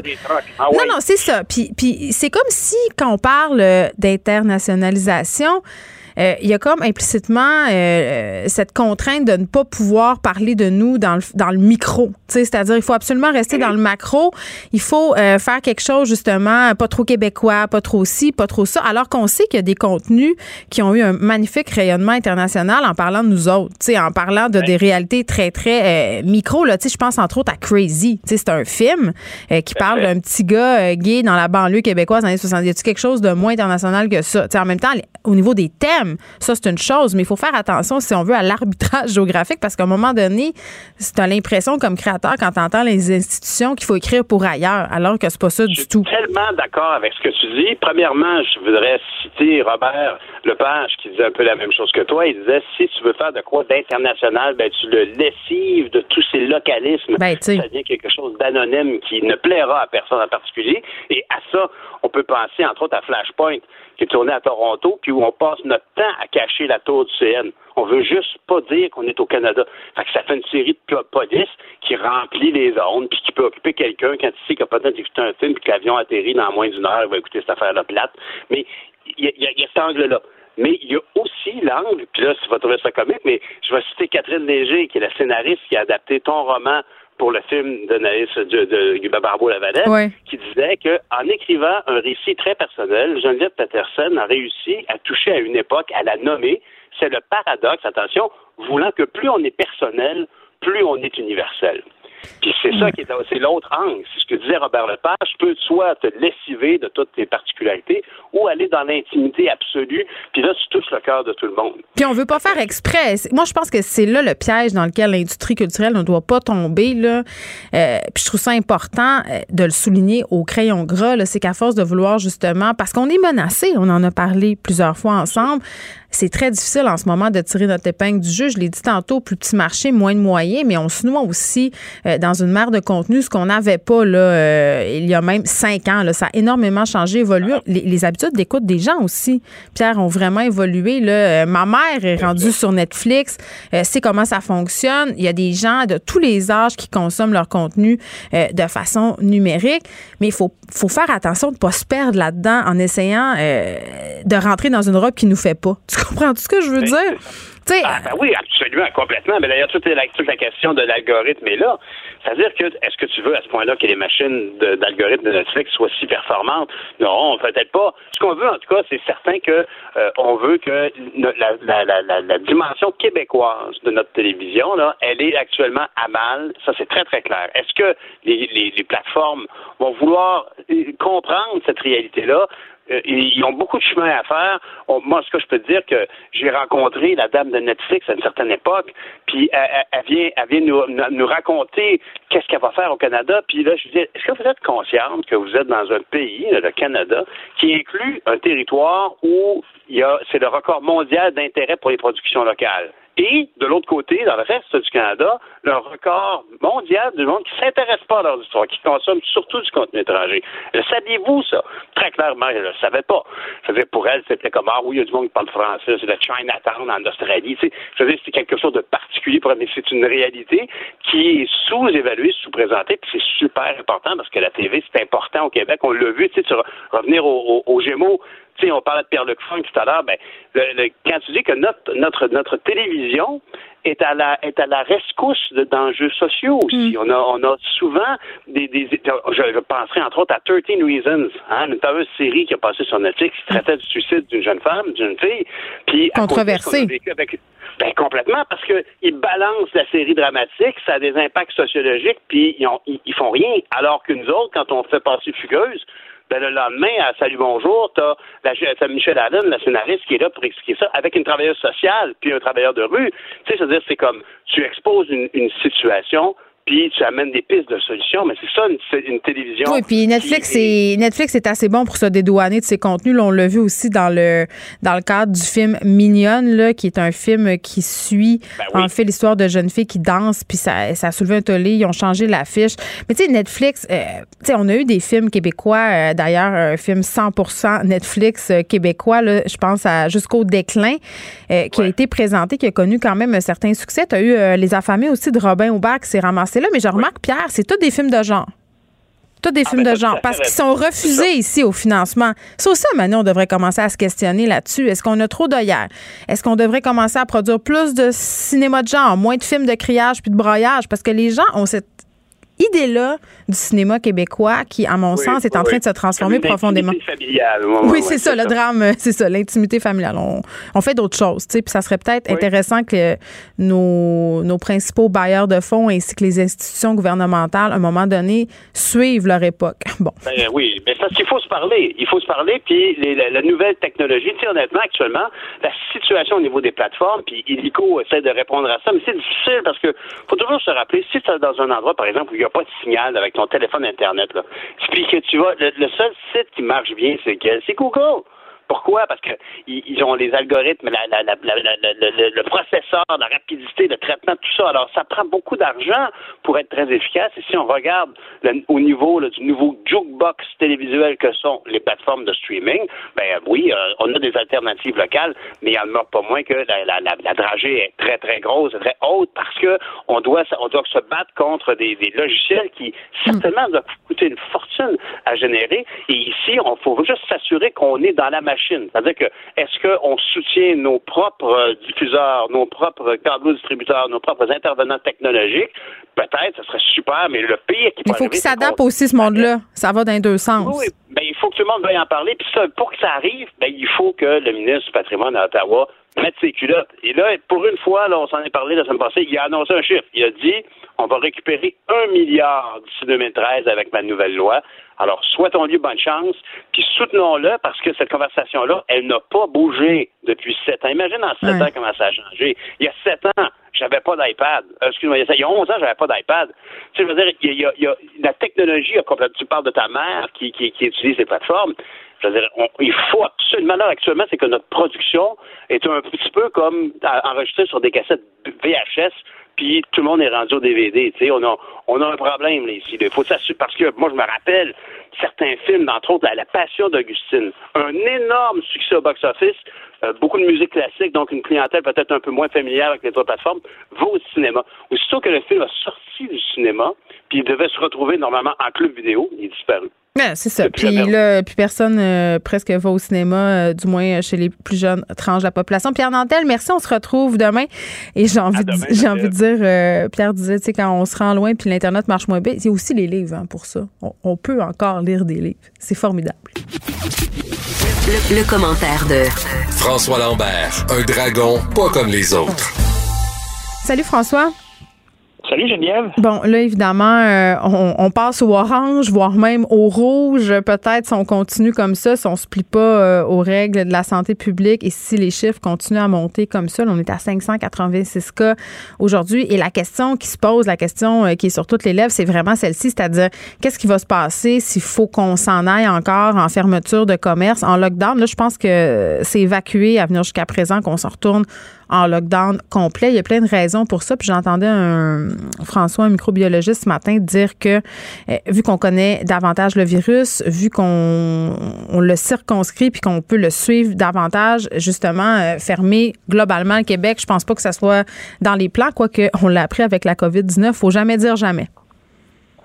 Ben, écoute, Geneviève, euh, c'est complètement faux et c'est pas vrai parce qu'il faut regarder qu'est-ce qui se passe dans le monde. À Melbourne, c'est le cas. C'est lockdown complet dans certains endroits. Depuis ce matin, euh, Madrid, lockdown complet pour deux semaines dans certains endroits. Fait que toi, tu penses que ça se pourrait, là? Ben, c'est certain que ça se pourrait. L'affaire, c'est qu'ils peuvent pas le dire. Ils vont l'annoncer quand hmm. ça va arriver. La réalité, c'est que moi, je me fous là, du numéro de la vague. Honnêtement, on met beaucoup d'emphase sur on est en première, deuxième vague. Arruda le dit. Là, on est en deuxième vague. C'est officiel. Ben, c'est pas grave parce que c'est le nombre de cas. On est en deuxième, troisième? La réalité, c'est qu'on le savait qu'à partir du mois de septembre, c'était pour se, euh, se produire, ça. On, on était averti en mois de mars que, bon, euh, si une deuxième vague, elle va se passer au mois de septembre et euh, ça se peut qu'on revienne. La réalité, c'est qu'on ne veut pas fermer les commerces. Mais le problème, c'est qu'on est, est obligé toujours de faire des règles pour l'exception. Et euh, on l'a vu avec les karaokés, ça prend un bar pour que toutes les bars soient fermés. Euh, tu peux pas te fier à la bonne volonté des gens. Mais la réalité, c'est qu'OK, oublions les restaurants, oublions certains commerces qui ne peuvent pas se réinventer tant que ça. Ou les restaurants, oui, il y en a beaucoup qui l'ont fait. Et des salles à manger euh, uniques, on va en voir de moins en moins. Mais là, ça fait six mois, les commerces ont eu le temps de se réorienter, les commerces qui pouvaient se réorienter. Il n'y a plus grande excuse de dire au gouvernement euh, regarde, on va fermer, ça va être la catastrophe. La nouvelle normalité, elle est là, là. C'est là pour rester pendant un méchant bout, parce que la course au vaccin, elle va être plus longue que prévu. Euh, donc, les commerces. Ah, mais Trump nous l'a promis. Il l'a promis avant un mois. Oui, mais là, il est obligé. Là, il, la semaine passée, il a dit, garde, finalement, ça va être en avril. Oui, c'est ça. Donc, il dit à peu près n'importe quelle date. La réalité, c'est que les, scientifiques ont de la misère à le cerner. Puis, il faut se rappeler que le sida, on n'a toujours pas de vaccin avec le sida. Puis, euh, l'hépatite euh, B ou C, je pense qu'il y en a une, qu'on n'a pas encore de vaccin. Et on n'a pas les vaccins encore pour les foules sauvages. Hein. Fait que, tu sais, faut, faut, faut, attendons qu'il arrive avant de, de, Et voyons la nouvelle normalité. Euh, tu sais, j'écoutais Sargakis et je me souviens de lui et de Goudzo au tout début de la vague au mois de mars. Si on ferme, si le gouvernement nous ferme un peu, ça va être la catastrophe, on va fermer. Six mois plus tard, ils sont encore en vie. Et hier, Sargakis disait encore la même chose. Si on nous réduit nos heures, on va fermer. Euh, et bon, à un moment donné, c'est parce qu'il va falloir que tu fermes, hein, parce que tu peux pas le dire constamment, on va finir par plus te croire. Et euh, non seulement faut arrêter, faut arrêter de, de, de, de, crier au loup et agir. Si, si le gouvernement dit, regarde, si les, les, les de base disent on va fermer, on va qu'ils ferment. Parce qu'à un moment on ne les croit plus. Et tu sais, ils me font rire un peu parce qu'ils se permettent de faire la morale. C'est parce que si on n'est pas ouvert, il va y avoir des parties dans les maisons privées. C'est pas ton problème de gars. OK? Ton, ton problème de gars c'est de vendre de la bière et d'en vendre beaucoup. Puis, c'est pas ton problème, qu'est-ce qui va se passer dans la maison. C'est la même chose avec Goudzo qui dit les enfants ont besoin de bouger, les mères à la maison sont plus capables. au cinéma, tu bouges pas bien, bien. Je sais pas pour toi, là, François, mais c'est bien rare que je fais des jumping jacks au cinéma. Ben, c'est ce qu'il avait dit, hein. Faut que ça rouvre parce que les, il avait dit ça intégralement. Les mères à la maison ne sont plus capables d'avoir les enfants qui bougent. Ouais, ben, c'est parce que si tu bouges, puis au cinéma, ça se peut que tu vois un gars euh, avec les cheveux longs blancs se revirer de bord. ah, ça, c'est toi, euh, ça. T'es pas tolérant au cinéma? ça t'écarte. Zéro tolérance.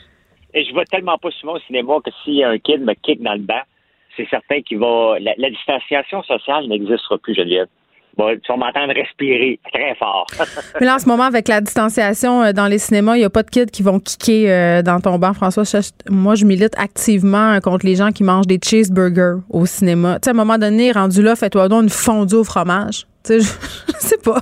Honnêtement, c'est parce que, tu sais, ils veulent tellement aller chercher, puis il faut les comprendre, ils veulent aller chercher des, des, des, des revenus supplémentaires. Mais là, à un moment donné, regarde, sentir le burger quand tu es au cinéma. Sentir le popcorn, on s'est habitué. Ça, fait depuis 1920. Ça fait partie du rituel. Ça fait partie du rituel. Donc, euh, mais manger un burger, là, non, ça, c'est pas nécessaire. Il devrait l'interdire dans la salle, mais bon. Est-ce qu'on peut s'entendre, est-ce qu'on peut euh, s'entendre pour dire, François, qu'il y a des moments clés pour manger son popcorn ou ouvrir son sac de bonbons? Tu sais, quand il y a une scène silencieuse, garde-toi une petite gêne. Attends que ça, ça pétarade un peu là, pour te laisser aller oui, pour au niveau du comme... Oui. Bon, on a fini notre appart. Oui. Oui, mais tu sais, la réalité, c'est que là, ça fait six mois et ça va être comme ça pendant peut-être deux ou trois ans. Il faut faire que les commerces arrêtent de pleurer. Il faut faire que les commerces non, mais en même temps, tu comprends, François, là, je veux dire, ce sont des pertes de revenus absolument incroyables. Là, on a la fin de la subvention salariale qui arrive. Euh, la fin. mais Geneviève, j'ai comprends au tout début. Mais, qu'est-ce qu'ils devraient faire? Ben, qu'est-ce qu'il faut qu'ils. Tu sais, à un moment donné, euh, si ben, j'étais à leur place, je capoterais aussi. Mais là, tout va fermer, puis il n'y aura plus de commerce. Ben, ça se peut. Ça se peut qu'il y ait des, des, des pas de commerce qu'on a connus qui n'existeront plus. par exemple, qu'est-ce que, qu'est-ce que tu vois, toi?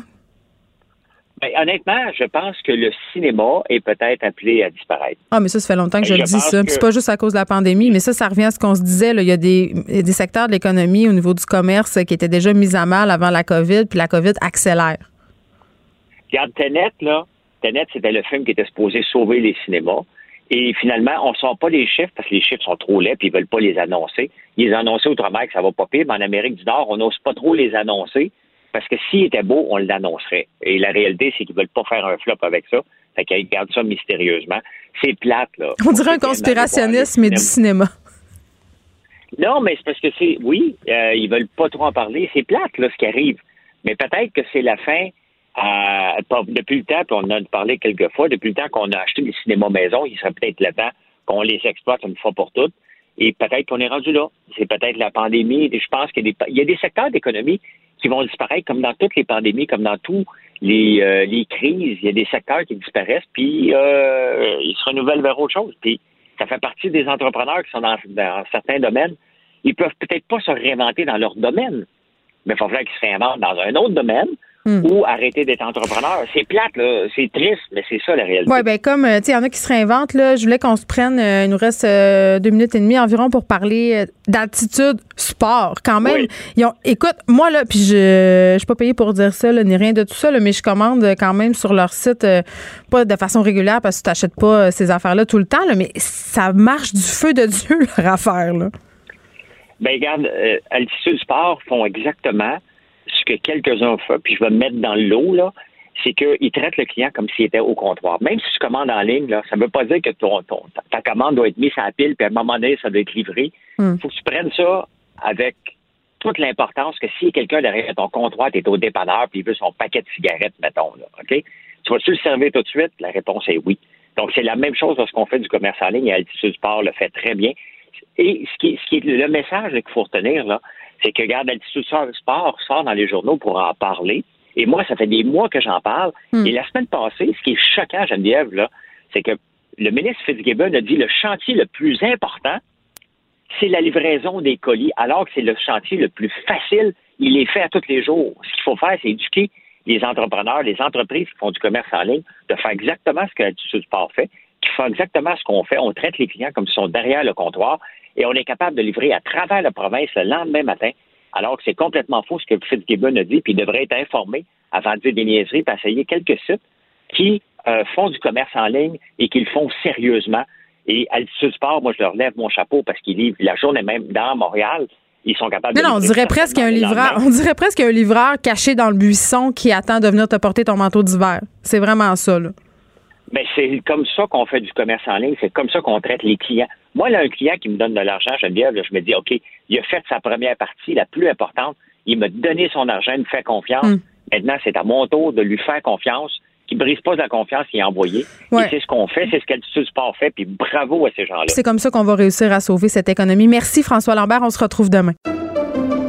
Pendant que votre attention est centrée sur vos urgences du matin, vos réunions d'affaires du midi, votre retour à la maison ou votre emploi du soir, celle de Desjardins Entreprises est centrée sur plus de 400 000 entreprises à toute heure du jour. Grâce à notre connaissance des secteurs d'activité et à notre accompagnement spécialisé, nous aidons les entrepreneurs à relever chaque défi pour qu'ils puissent rester centrés sur ce qui compte, le développement de leur entreprise.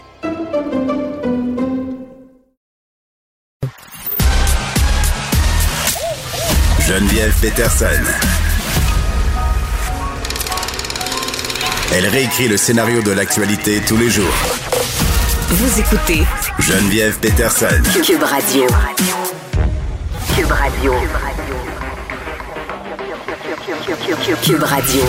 En direct à LCM. 14h30, alors c'est le moment où on va retrouver avec grand plaisir notre collègue de Cube Radio. Salut Geneviève. Bonjour Julie. Alors, tu as entendu ça tout comme moi, le docteur Horacio Arruda qui a dit c'est commencé la deuxième vague. Et je ne sais pas si tu t'en rappelles, mais la semaine passée, il a dit souvent les deuxièmes vagues, ça frappe trois fois plus fort que la première. Euh, moi, le, oui, j'ai eu un petit coup de, de, de nervosité, d'anxiété là au cours des dernières minutes. Toi? Ben, écoute, je, par rapport à cette deuxième vague-là, évidemment, on suit la situation à l'échelle internationale aussi. Là. Il y a des pays qui sont en avance sur nous par rapport à la COVID-19, qui font face à tout ça depuis plusieurs semaines. Donc, ils sont rendus un peu en avant et on le voit, là, euh, ils sont en train de se reconfiner dans certains secteurs, dans certaines villes. On décide carrément de refermer tout ça. Et là, je me dis, parce que ça fait quand même déjà quelques jours qu'on s'en doute. On voit les chiffres augmenter. Aujourd'hui, je pense qu'on est à 586 cas supplémentaires. Euh, au printemps passé, là, on était euh, dans les plus forts autour de 1000. Tout ça, on s'approche dangereusement, si on veut, euh, du pic qu'on mhm. a connu l'année passée. Et je me dis là, qu'est-ce qu'on fait? Parce que c'est ça la question qu'il va falloir se poser. Je comprends, là, au point de presse, tantôt, on avait euh, Geneviève Guilbeault qui nous enjoignait à suivre les consignes, nous parlait de l'opération Oscar qui a eu lieu en fin de semaine. On a visité différents établissements, des bars, des restos, pour voir si les gens suivaient les consignes de la santé publique. Mais j'allais dire, tu sais, ça, c'est un peu comme quand tu dis à tes enfants, maman et papa, on s'en va pour la soirée, là, tu fais un party, mais on va revenir à 11 heures. Fait que c'est sûr que euh, quand les parents reviennent, tout est beau, tout est clean, tout est ramassé. Je me demande à quel point euh, cette opération-là, je comprends que c'est dissuasif, mais je me demande à quel point c'est pas un coup d'épée dans l'eau parce qu'on le dit, là pour l'arrêter, cette deuxième vague-là, advenant le fait qu'elle soit arrêtable, parce que je pense que le processus est bien enclenché, mais du moins pour réduire ses impacts, puis pas se diriger vers un reconfinement, parce que ça serait très déprimant mm-hmm. là, de se dire ben écoute, euh, on verra pas nos familles à Noël. Ça, c'est une chose et c'est bien égoïste, mais je comprends les gens. On est tannés. Moi, la première aussi, je suis tannée. Mais pensons aux commerçants. Pensons à notre économie aussi. Imaginez si tout refermait, les bars, les restaurants, les gyms. à un moment donné, on veut pas se rendre là. Et je me dis, quand est-ce qu'on va agir? Quand est-ce qu'on va se donner les moyens nécessaires pour rentrer à l'intérieur des maisons? Mais moi, je l'ai quand même senti en fin de semaine. Là. Je ne sais pas si c'est ton cas, Geneviève, mais les, les soupers que mes amis euh, devaient faire, euh, tout a été annulé. Euh, c'est même la, plupart des, des, des, fêtes aussi pour les fêtes d'enfants. Je pense que les gens commencent à comprendre que nous avons tous une responsabilité collective et qu'il est de notre devoir, de notre pouvoir d'éviter de, justement que ça reparte en flèche. Ah, moi aussi, je l'ai constaté là, euh, en fin de semaine. J'étais dans deux régions différentes au Québec et vraiment, j'ai senti qu'il y avait une espèce de, de reprise de contrôle. C'est-à-dire, on dirait que, tu sais, on parlait de déni la semaine passée. Là, je pense qu'on n'est plus dans le déni. Collectivement, là, les gens vraiment mm-hmm. se sont ressaisis. Je voyais des gens masqués, je voyais les gens qui suivaient les consignes très, très euh, clairement, très, très précisément. Moi aussi, je l'ai senti et c'est vrai qu'il y a eu plusieurs événements d'annulés. Par contre, euh, par rapport à cette fameuse liste, ce registre que les tenanciers doivent tenir, ça, je ne l'ai pas vu. Je ne l'ai pas vu beaucoup. Je dois dire que sur cinq établissements visités, j'ai dû remplir euh, et répondre aux questions du tenancier seulement une fois. Mais tu as raison de souligner, c'est vrai qu'on a on a cette impression que les gens ont compris. Puis je pense que ça part de la déclaration de Christian Dubé. Tu sais, quand il le dit, euh, on a le pouvoir entre nos mains de ne pas passer à orange. Bon, là, on est passé à orange, tu vas me dire, là. Mais du moins, on veut pas passer à rouge. On ne veut pas ça. Et on veut pas être obligé d'annuler notre vie. Imagine si on se reconfine tout l'hiver. Euh, tu sais, les problèmes de santé mentale. Là, on a mhm. parlé de l'économie, mais l'état dans, dans, dans, lequel les gens vont se trouver cet hiver, si on doit se reconfiner, j'aime autant pas y penser. Moi, c'est ce qui me préoccupe le plus. Il va falloir se poser la question des écoles aussi à un moment donné? Geneviève, je veux qu'on change, on sorte un petit peu de la, COVID. D'abord pour te féliciter, parce que le film La déesse des mouches à feu, euh, ça part d'abord de ton livre que toi, tu as écrit inspiré de ta vie, hein? C'est ça? Donc, est-ce qu'on comprend que la jeune adolescente qu'on voit dans le film, c'est toi quand tu étais jeune? Ben, je sais pas si c'est moi exactement, mais en fait, je le sais que Inspiré de. Oui, oui, c'est inspiré de. C'est la réalité euh, qu'on vivait euh, à cette époque-là, dans les années 90, euh, où il y avait véritablement une épidémie de consommation de PCP au Saguenay-Lac-Saint-Jean. Et je m'en cache pas, là, Julie, j'ai fait partie de ces jeunes-là qui en ont consommé allègrement aux grandes dames de ma mère. Puis tu sais, bon, évidemment, moi, j'écris livre, mais quand je l'ai vu au cinéma, je me suis dit, oh, j'étais quand même quelque chose. Je me souhaite pas, euh, je me souhaite pas une adolescence à la hauteur de ce que j'ai fait vivre à ma mère. Mettons, je dirais ça. Et toi qui as trois enfants d'ailleurs, mais je voulais te féliciter sincèrement, euh, Geneviève, parce que c'est un film euh, magnifique. Il semblerait, je ne l'ai pas vu encore, la première montréalaise, c'est ce soir d'Anaïs Barbeau-Lavalette. Vous avez gagné un prix hier, hein, la Ville de Québec? Oui, on a gagné euh, le Grand Prix du Festival de cinéma de la Ville de Québec. Puis ça, franchement, je m'y attendais pas. Puis je pensais même pas que les gens allaient voter, honnêtement, parce que c'est un festival assez particulier qu'on a connu, distanciation sociale. Les gens ont voté à distance. Ils ont reproduit une salle de cinéma. Fait que vraiment, les gens avaient un lien, pouvaient l'écouter de la maison comme s'ils étaient au cinéma, ils ont pu voter. Mais évidemment, on est très, très contents. Puis on s'est posé la question parce que la première ce soir a failli pas avoir lieu, par ailleurs, à cause des nouvelles mesures de la santé publique. Mais finalement, on la maintient parce qu'on peut être plus de 250, euh, mais ça sera dans deux salles. Et vraiment, les conseils de sécurité euh, sont très, très stricts. Alors, bonne première, Geneviève. Le film va sortir euh, dans nos salles quand? À la fin de la semaine, j'imagine, vendredi? Le, le 25 septembre. Vendredi. 25 septembre, vendredi. Alors, bonne première ce soir. Merci, Julie. Merci, Geneviève. Pendant que votre attention est centrée sur cette voix qui vous parle ici, ou encore là, tout près ici, très loin là-bas, ou même très, très loin, Celle de Desjardins Entreprises est centrée sur plus de 400 000 entreprises partout autour de vous. Depuis plus de 120 ans, nos équipes dédiées accompagnent les entrepreneurs d'ici à chaque étape pour qu'ils puissent rester centrés sur ce qui compte, la croissance de leur entreprise.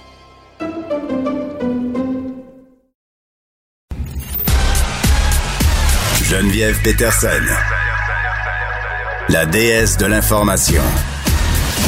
Vous écoutez Geneviève Peterson, Cube Radio. Alors, il y a une enveloppe qui contient de la ricine. De la ricine, c'est un poison qui est quand même assez puissant qui a été envoyé à la Maison Blanche cette semaine. Cette enveloppe-là, elle a été évidemment et fort heureusement interceptée avant d'atteindre le président des États-Unis. C'est ce qu'a rapporté samedi les médias américains. Et là, aujourd'hui, il y a une importante opération policière qui est en cours dans un immeuble à logement de Longueuil. Concernant cette lettre-là, j'en parle avec Paul Laurier, ex-enquêteur de la Sûreté du Québec, et il est aussi président-directeur général de Vigitech. Monsieur Laurier, bonjour. Bonjour.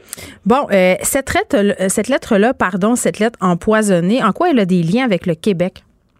Ben, en fait, euh, elle a été interceptée la semaine dernière, si ma mémoire est bonne, et le temps que les services secrets qui protègent le, président américain et les, le US Postal Service, les, les services d'enquête, ont déterminé par le code postal, parce que quand vous envoyez une lettre, on va euh, on va estampiller le, on va estampiller la lettre comme quoi le, port est payé ou elle est timbrée.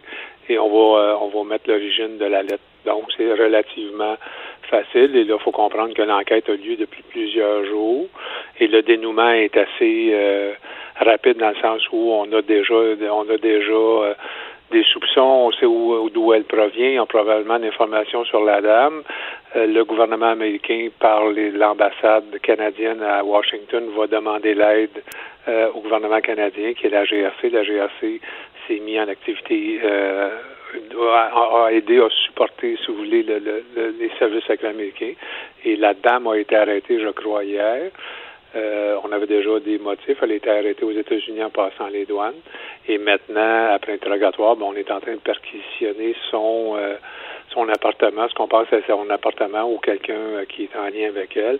Et là, on a déployé littéralement la cavalerie. C'est impressionnant quand on parle de CBRN. C'est vraiment radioactif, nucléaire, tous les, poisons et même les explosifs. C'est qu'on voit des espèces de, de gros bonhommes, des martiens qui vont rentrer dans l'appartement s'assurer de ne pas être contaminé et de, de, de, sécuriser les lieux pour être capable de, euh, de mener des perquisitions qui vont amener à, aller chercher de la preuve contre cette personne-là ou contre toute autre personne qui a participé, euh, que, c'est quand même un acte terroriste. Il faut comprendre que c'est euh, l'équipe intégrée sur la sécurité nationale de la GRC qui mène l'enquête ici au Canada pour le, le, le, les autorités fédérales.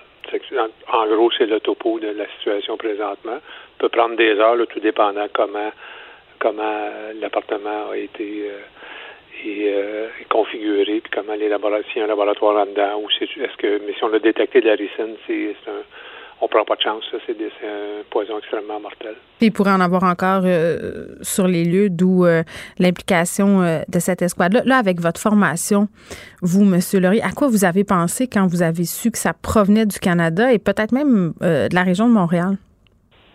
Ben, en fait, c'est euh, faut pas être vraiment euh, c'est souvent l'œuvre, puis là c'est facile à dire, on verra ce que l'enquête va dire, mais c'est mm. souvent l'œuvre de personnes qui sont pas stables mentalement parce que vous êtes c'est assez euh, il faut comprendre que toutes les personnalités politiques, toutes les, les, tous les euh, tout ce qui est politicien dans le monde est protégé. Il y a des bureaux, même au Québec. Il ne faut pas penser que le président ou le premier ministre ou même un ministre va ouvrir une lettre, même dans un bureau de comté. Il y a des précautions qui sont mises de l'avant pour que euh, s'il y, a une, euh, y a une substance chimique, ben ça ne contamine pas la personne. Il y a des, protocoles de sécurité qui ont été mis en place, euh, qu'on avait ici au Québec mis en place après 2001, parce que c'était maintenant une nouvelle réalité. Donc, quand vous voyez quelqu'un qui fait ce type de manœuvre-là, euh, qui laisse des traces aussi importantes, puis là, visiblement, il y avait des traces parce que on a procédé à l'arrestation. Euh, certains médias disent qu'elle est canadienne. Si elle a une arme à feu avec elle. Euh, quand elle a tenté de passer la frontière, là. Oui, elle a tenté, de, tenté de, passer la frontière et là, elle est arrêtée dans l'État de New York, donc elle est sous la loi euh, et la loi américaine, il y a, il y a chaque, chaque État a, sa Cour suprême, si vous voulez, a son mm. code criminel et le, fédéral peut embarquer dessus. Donc, douter pendant comment les accusations, si on est capable d'accuser, si on a la preuve, là, elle peut être accusée de, selon la loi fédérale américaine ou selon la loi de l'État euh, américain, l'État de New York. Et si elle a une complicité au Canada, pourrait être accusée aussi au Canada là, de, euh, de, de de, de, en fait, c'est un complot, une tentative de meurtre. Et en tout cas, il y a, plusieurs activités terroristes. Il y a une panoplie de. Oui, puis elle aurait, elle aurait envoyé d'autres lettres aussi euh, dans l'État du Texas, je pense. Oui, absolument. Donc, elle, est, elle a envoyé un paquet de. Elle, est, on est en train de refaire le puzzle. L'État du Texas, la, la peine de mort et euh, est en vigueur. Donc, chaque État, elle peut, tout dépendant comment on va l'accuser, qui va l'accuser, hmm. euh, quel est, est-ce que c'est le gouvernement américain, est-ce que c'est les services secrets qui sont, qui protègent le président américain, qui ont l'autorité suprême. On, on, demande au FBI l'assistance dans les, qui est déployée dans chaque État. Donc, l'enquête va être complexe, mais euh, les Américains vont euh, vont dicter euh, ce qu'on euh, dicter au Canada quoi faire parce que si hmm. la personne reste ici ou c'est un appartement de fonction, est-ce qu'elle est citoyenne américaine, est-ce qu'elle est citoyenne canadienne, euh, c'est toutes des choses qu'on va déterminer et qui va amener, qui va porter des accusations dans plusieurs États aussi. Là, moi, je me posais la question, Monsieur Laurier, puis peut-être vous n'avez pas la réponse, mais je me disais, tu sais, de la ricine, là, on achète ça où? Sur Internet? Je veux dire, est-ce que c'était facile pour cette femme-là de s'en procurer? Parce que quand on parle d'un poison aussi, aussi puissant que ça, c'est sûr que ça se trouve pas la pharmacie du coin, là? Ben, l'huile de ricin, hein, c'est... Oui, ça, on connaît ça. On appelait ça à l'époque l'huile de castor quand on avait mal aux dents. dans, dans, une autre époque, mais euh, c'est, c'est relativement commun. Ce qui est moins commun, c'est d'avoir la recette. Sous cette forme-là. Le poison, euh, mais tous ceux qui ont goûté à l'huile de ricin savent qu'est-ce que ça goûte. oui, et tous ceux qui en ont pris savent qu'est-ce que ça fait aussi. Fait qu'on rentre pas euh, nécessairement dans les, détails, mais je comprends qu'elle a peut-être réussi à concocter euh, ce poison-là en s'informant. Mais quand même, c'est assez incroyable cette collaboration avec le FBI euh, et la GRC. Est-ce que, puis on va terminer là-dessus, est-ce que ces deux corps de police-là ont habitude de, communiquer ensemble? Est-ce que c'est efficace au niveau de leur relation? C'est très, très efficace. Il y a un bureau des euh, il y a un bureau de service secret euh, sur la rue Dorchester, euh, dans Westmount, même la Sûreté du Québec. C'est des gens qui sont extrêmement efficients. On, ils parlent même de la province, les gens de la province de Québec, la province d'Ontario ont des échanges avec les policiers américains sur une base régulière. On partage plein de frontières. Donc, au niveau collaboration, c'est très rapide, très très efficace et euh, il y a des euh, oui il y a du euh, il y a des protocoles judiciaires à suivre parce que c'est quand même il faut savoir sur quelle loi on va accuser. Si par exemple elle avait été au Canada on ne pourrait pas l'extrader au Texas parce qu'il y a la peine de mort. Il y a des applications de la loi qui sont différentes mais les protocoles des échanges d'informations, c'est assez efficace. On l'a vu, l'enquête n'a pas duré des siècles. Oui, on est arrivé tout de suite. Très bien, Paul Laurier, merci, ex-enquêteur de la Sûreté du Québec, président de Vigitech. Et on se parlait de cette opération qui est menée par la GRC en lien avec la lettre empoisonnée euh, qui a été euh, envoyée, qui était adressée au président américain Donald Trump. Euh, présentement, l'opération qui a été menée au quatrième étage d'un bâtiment résidentiel du boulevard Valiquin. Et ça, c'est dans le secteur de Saint-Hubert. Le, commentaire de Varda Etienne, une vision pas comme les autres. Oh, Varda. Eh boy. Oui, c'est ça. je, suis tout le temps mal à l'aise. pendant que je faisais ma transition, je dis est-ce que je demande si elle est déprimée, mais en même temps, si tu te déplacer de demander à quelqu'un qui a des problèmes de santé mentale s'il est déprimé, je veux dire, mais je te le demande parce qu'on a tellement des nouvelles déprimantes, le vague orange, possiblement zone rouge. Euh, euh, presque 600 cas, euh, la peur du reconfinement, l'automne qui arrive, tu sais, je veux dire, on a un melting pot à dépression là, qui s'en vient. Effectivement, c'est vrai que l'actualité est absolument déprimante, mais je veux te rassurer en te disant que je pète le feu. Et je non, je pète le feu et je te remercie. Euh, je trouve ça très gentil de ta part de, de prendre mes nouvelles lorsqu'on parle de ma santé mentale. Mais ceci étant, ceci étant, demain, c'est officiellement l'automne. C'est ça. qui dit l'automne? Ben oui, alors voilà. Alors, qui dit l'automne dit, ben, c'est sur pot-au-feu, euh, fondu, on se colle doudou, tu sais, on baisse sur une peau d'ours devant le, devant le foyer, mais dit aussi dépression saisonnière ou, si tu préfères, troubles affectifs saisonniers. Et ça, ça a l'air un peu... Euh, c'est un trouble qui est vrai, hein? Ça affecte des millions de gens sur la planète. Et malheureusement, ça se produit l'automne et l'hiver parce que, bon, c'est quand même très simple à comprendre. Tu sais, le temps gris, il y a moins de lumière, il y a moins de soleil, il commence à faire froid et ça a un effet dévastateur sur bien des gens. Moi, j'ai la chance, bon, encore une fois, je, le répète souvent, mais j'ai un suivi régulier. Tu vois, j'étais là ce matin, j'y vais deux fois par semaine. Des fois, j'augmente mes sessions chez mon psychiatre dès que l'automne et l'hiver se pointent parce que malheureusement, ça m'affecte énormément. Il y a des trucs aussi qu'on peut faire afin de diminuer les effets de la dépression saisonnière. Et là, je fais ça un peu comme un médecin, mais non, mais docteur Varda Étienne. Docteur Varda-Étienne, mais écoute, j'aurais tellement été un, mauvais médecin, mais ceci étant dit, tu sais, au fil du temps, avec les années, j'ai appris, moi, on m'a donné des trucs qui, que, que mon psychiatre euh, que m'a donné, puis des gens aussi qui, qui vivent avec la dépression saisonnière. Alors, on va commencer par des aliments à éviter. Le thé et le café, Oups, déjà là, je pars mal en maudit. Et là là. Ben, Ma chérie, je le sais. Écoute, je suis une grande, trop grande consommatrice de café. J'en bois à peu près 6-7 par jour. Je le sais. Moi, je suis le genre de personne, je peux me taper un espresso à 11 heures du soir, puis à 11 h quart, je ronfle. Ça ne m'affecte pas, mais pas tout.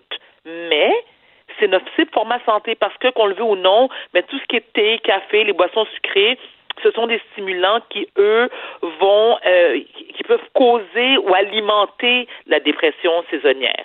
Alors, je le répète, thé, café, des aliments sucrés. Il faut absolument lorsqu'on peut manger à des heures régulières. Il y a des aliments qu'on favorise. Alors, le poisson. Moi, je tripe sur le saumon et c'est tant mieux parce que le saumon contient énormément d'oméga 3 ça, c'est, miraculeux, mais vraiment. Écoute, mon psychiatre le dit, mon, mon, médecin généraliste me dit, écoute, tout le monde me dit, je ne jure que par le saumon. pour ça que ça, ça intéresse. J'ai une petite recette, le fun, j'aime bien, j'ai tout le temps quand J'adore ça, vas-y. OK.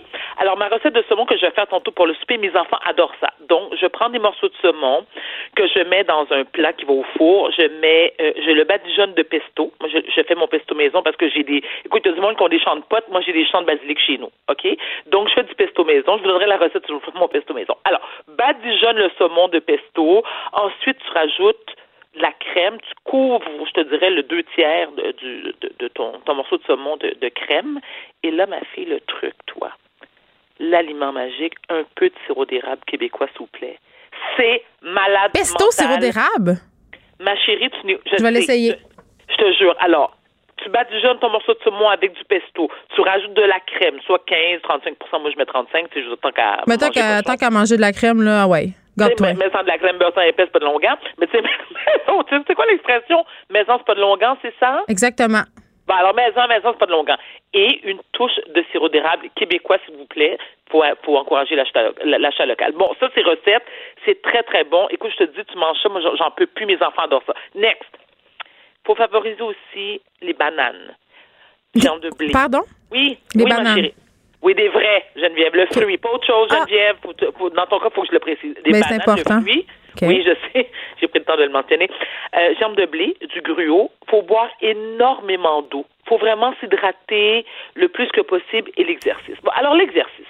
L'exercice physique, moi, je l'ai déjà dit mille fois, là j'ai commencé, je suis devenue une adepte de la marche il y a un an. Avant, j'étais incapable de marcher, de d'ouvrir la porte de la maison jusqu'à ma voiture qui est à peu près, je sais pas moi, sept pieds. Fallait quasiment que je me télétransporte. Ok, je détestais marcher, je déteste le gym. Je suis pas capable de faire du jogging parce que j'ai pas assez de cardio, mais ça a littéralement changé et sauvé ma vie, Geneviève. Mais écoute, tu prêches à une convertie. Là. Moi, j'arrête pas de répéter tout le temps que la première raison pour laquelle euh, je vais au gym, parce que je suis hypocrite puis je veux pas dire à tout le monde que c'est pour être mince, c'est pour ma santé mentale. Ça marche? Mon anxiété, j'agère. Je mange tellement de bananes. Ben alors, je... Geneviève, quelle banane tu manges? Des vraies bananes, celles qu'on épluche. Oui, ok, d'accord. Ben oui, les aussi, on peut les éplucher, dépendamment si. Bon, ok. Alors, pour revenir à l'exercice, ma chérie, effectivement, moi aussi, ça a littéralement changé ma vie parce que, comme tu l'as mentionné, non seulement ça nous permet de perdre du poids, ça augmente notre cardio. Moi, c'est, je, ne peux pas t'expliquer ce que ça fait à mon cerveau. Je pars de chez moi le matin à 5h30, 6h parce que je suis une moi je vais lever à 4h. Je marche une heure. Et. Une heure chaque jour? Oui, ah, des fois, des fois deux heures. Des fois, je pars une heure le matin. Mais mon Dieu, j'espère que tu as un chien qui t'accompagne quelque chose. Mais, ben, euh, non, tu sais ce que j'ai? J'ai une excellente playlist. Ah, ça, c'est bon. Oui, je me fais, je me prépare des playlists que j'essaie de varier. Que tu prends sur Que Musique, là. C'est ça, ces playlists-là. Ben oui, attends, mais moi j'écoute, moi je faut que je marche sur de la musique, excuse-moi, de la musique entraînante. Beaucoup de disco des années 70-80, moi ça me fait triper. OK, j'écoute du Earth, Wind and Fire, uh, Cool and the Gang, Barry White. Barry White, écoute, tu peux l'écouter pour plusieurs pour plusieurs fonctions. Tu peux l'écouter pour pour te calmer, tu peux l'écouter pour danser, tu peux l'écouter pour aller marcher, pour ton jogging et aussi pour copuler. On sait très bien qu'il y a beaucoup beaucoup d'enfants qui sont nés, qui ont été procréés pendant. Oui, beaucoup de sauces à spaghetti qui ont été brassées aussi sur du Barry White. Beaucoup de sauces.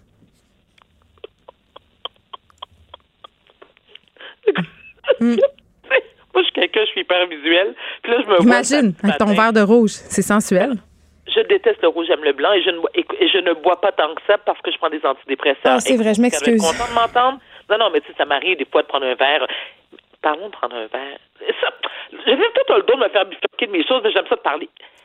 Est-ce que tu as augmenté t'as augmenté ta consommation d'alcool depuis le COVID. C'est tellement drôle que tu dis ça parce que ce matin, avec Benoît Dutrisac, je parlais de ça, mais pas que de ça, mais j'ai bifurqué vers ça. Il y avait un sondage pendant la COVID, OK? Les Québécois, OK? On a été sondés. Ils voulaient savoir si notre consommation d'alcool avait augmenté pendant la COVID. Et euh, le, le, résultat du sondage, c'était que non, les gens buvaient pas plus que d'habitude. Et moi, ma conclusion, c'est qu'on est tous une gang de menteurs. Tellement. C'est pas vrai. Écoute, j'ai, littéralement, là, je, je suis en symbiose avec ma bouteille de blanc. Alors, voilà, même chose pour moi. Et pourtant, avant, avant la pandémie, tu sais, je, buvais occasionnellement, c'est-à-dire euh, un anniversaire ou j'allais dans un souper, mais même lorsque lorsque j'allais dans un souper, un souper, je buvais comme un verre, un verre et demi. Et là, ma fille, pendant la pandémie, des fois 10 heures du matin, hey, boy, on va se faire une petite bouteille de blanc. À midi, on, on va peut-être terminer la bouteille de blanc. L'heure du souper, on va en ouvrir une autre. Et je me suis dit, voyons, Marda, t'es rendu alcoolique. Ben oui, mais c'est ça. Oui, mais tu sais, alcoolique. Je me dis, quand tu bois, même si tu, tu dépasses, euh, tu sais, tu dépasses la moyenne. Si tu es chez toi, tu prends pas le volant, tu cœur personne, puis tu écoutes du Barry White, puis tu danses. Mais c'est ça. Mais écoute, moi, moi tu sais quoi mon slogan? Moi, quand je divorçais, le Varta, là, euh, je buvais vraiment énormément, puis je disais, écoute, c'est pas vrai que je vais divorcer à jeun. Puis là, maintenant, c'est. Ben, c'est pas. Regarde, il y a une pandémie mondiale, c'est la fin du monde. Il va peut-être avoir des zombies dans pas long. Fait que voir que je me ferai pas un double martini. Non. Là, on a plus de temps à perdre. Parce que tu sais que je suis en train de divorcer, moi, en ce moment. Non. Oui, je suis en train de. je devrais parler. Là, tu devrais boire plus. Cela, quand les antidépresseurs augmentent l'alcool?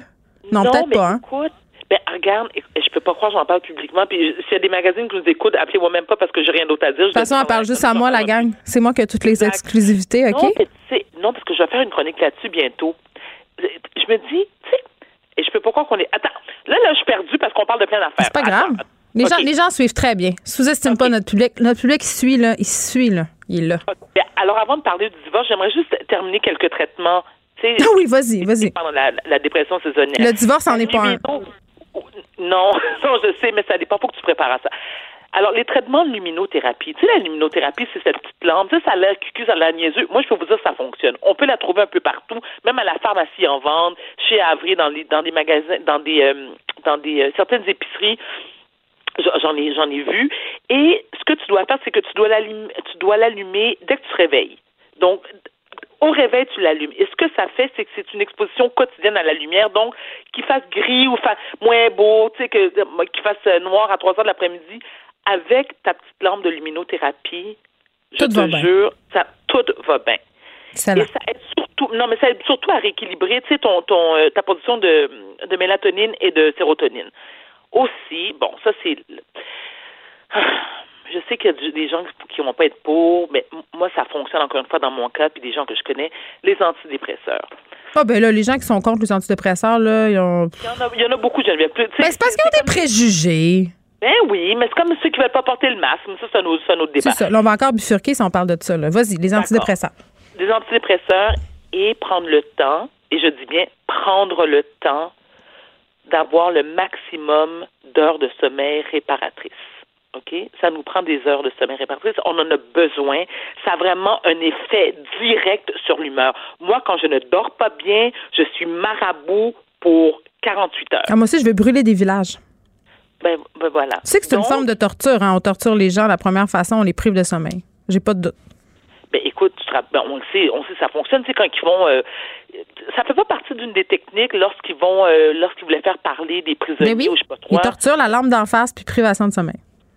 Grave. Bon, ok, on peut revenir au divorce? Oui, vas-y. Tu as une minute pour parler de ton divorce, même deux. je, je, écoute, je, je le dis en 15 secondes. Non, mais c'est parce que tu sais quoi, le divorce oui, c'est une période qui est difficile à vivre. Mais je me dis en quelque part, il faut que tu te prépares mentalement à ça. Si tu as envie de brailler ta vie, braille ta vie. Si tu as envie de te pacter à gueule, gueule. Mais ce que j'aimerais, moi, malheureusement, on est en période de pandémie. Moi, ce que je voulais organiser, Geneviève, c'est un party de divorce. Ben oui. on fait un party de mariage. Pourquoi on ferait pas un party de divorce? Tu sais, les, divorces, c'est pas toujours genre, euh, tu sais, c'est pas la fin du monde où est-ce que tu veux tuer l'autre, puis euh, non, tu peux aller célébrer aussi avec tes chums de filles un divorce. J'ai des amis, ils ont fait un rituel. Ça ils ont fait un rituel, ils ont pris leur housse de couette puis ils l'ont déchiré.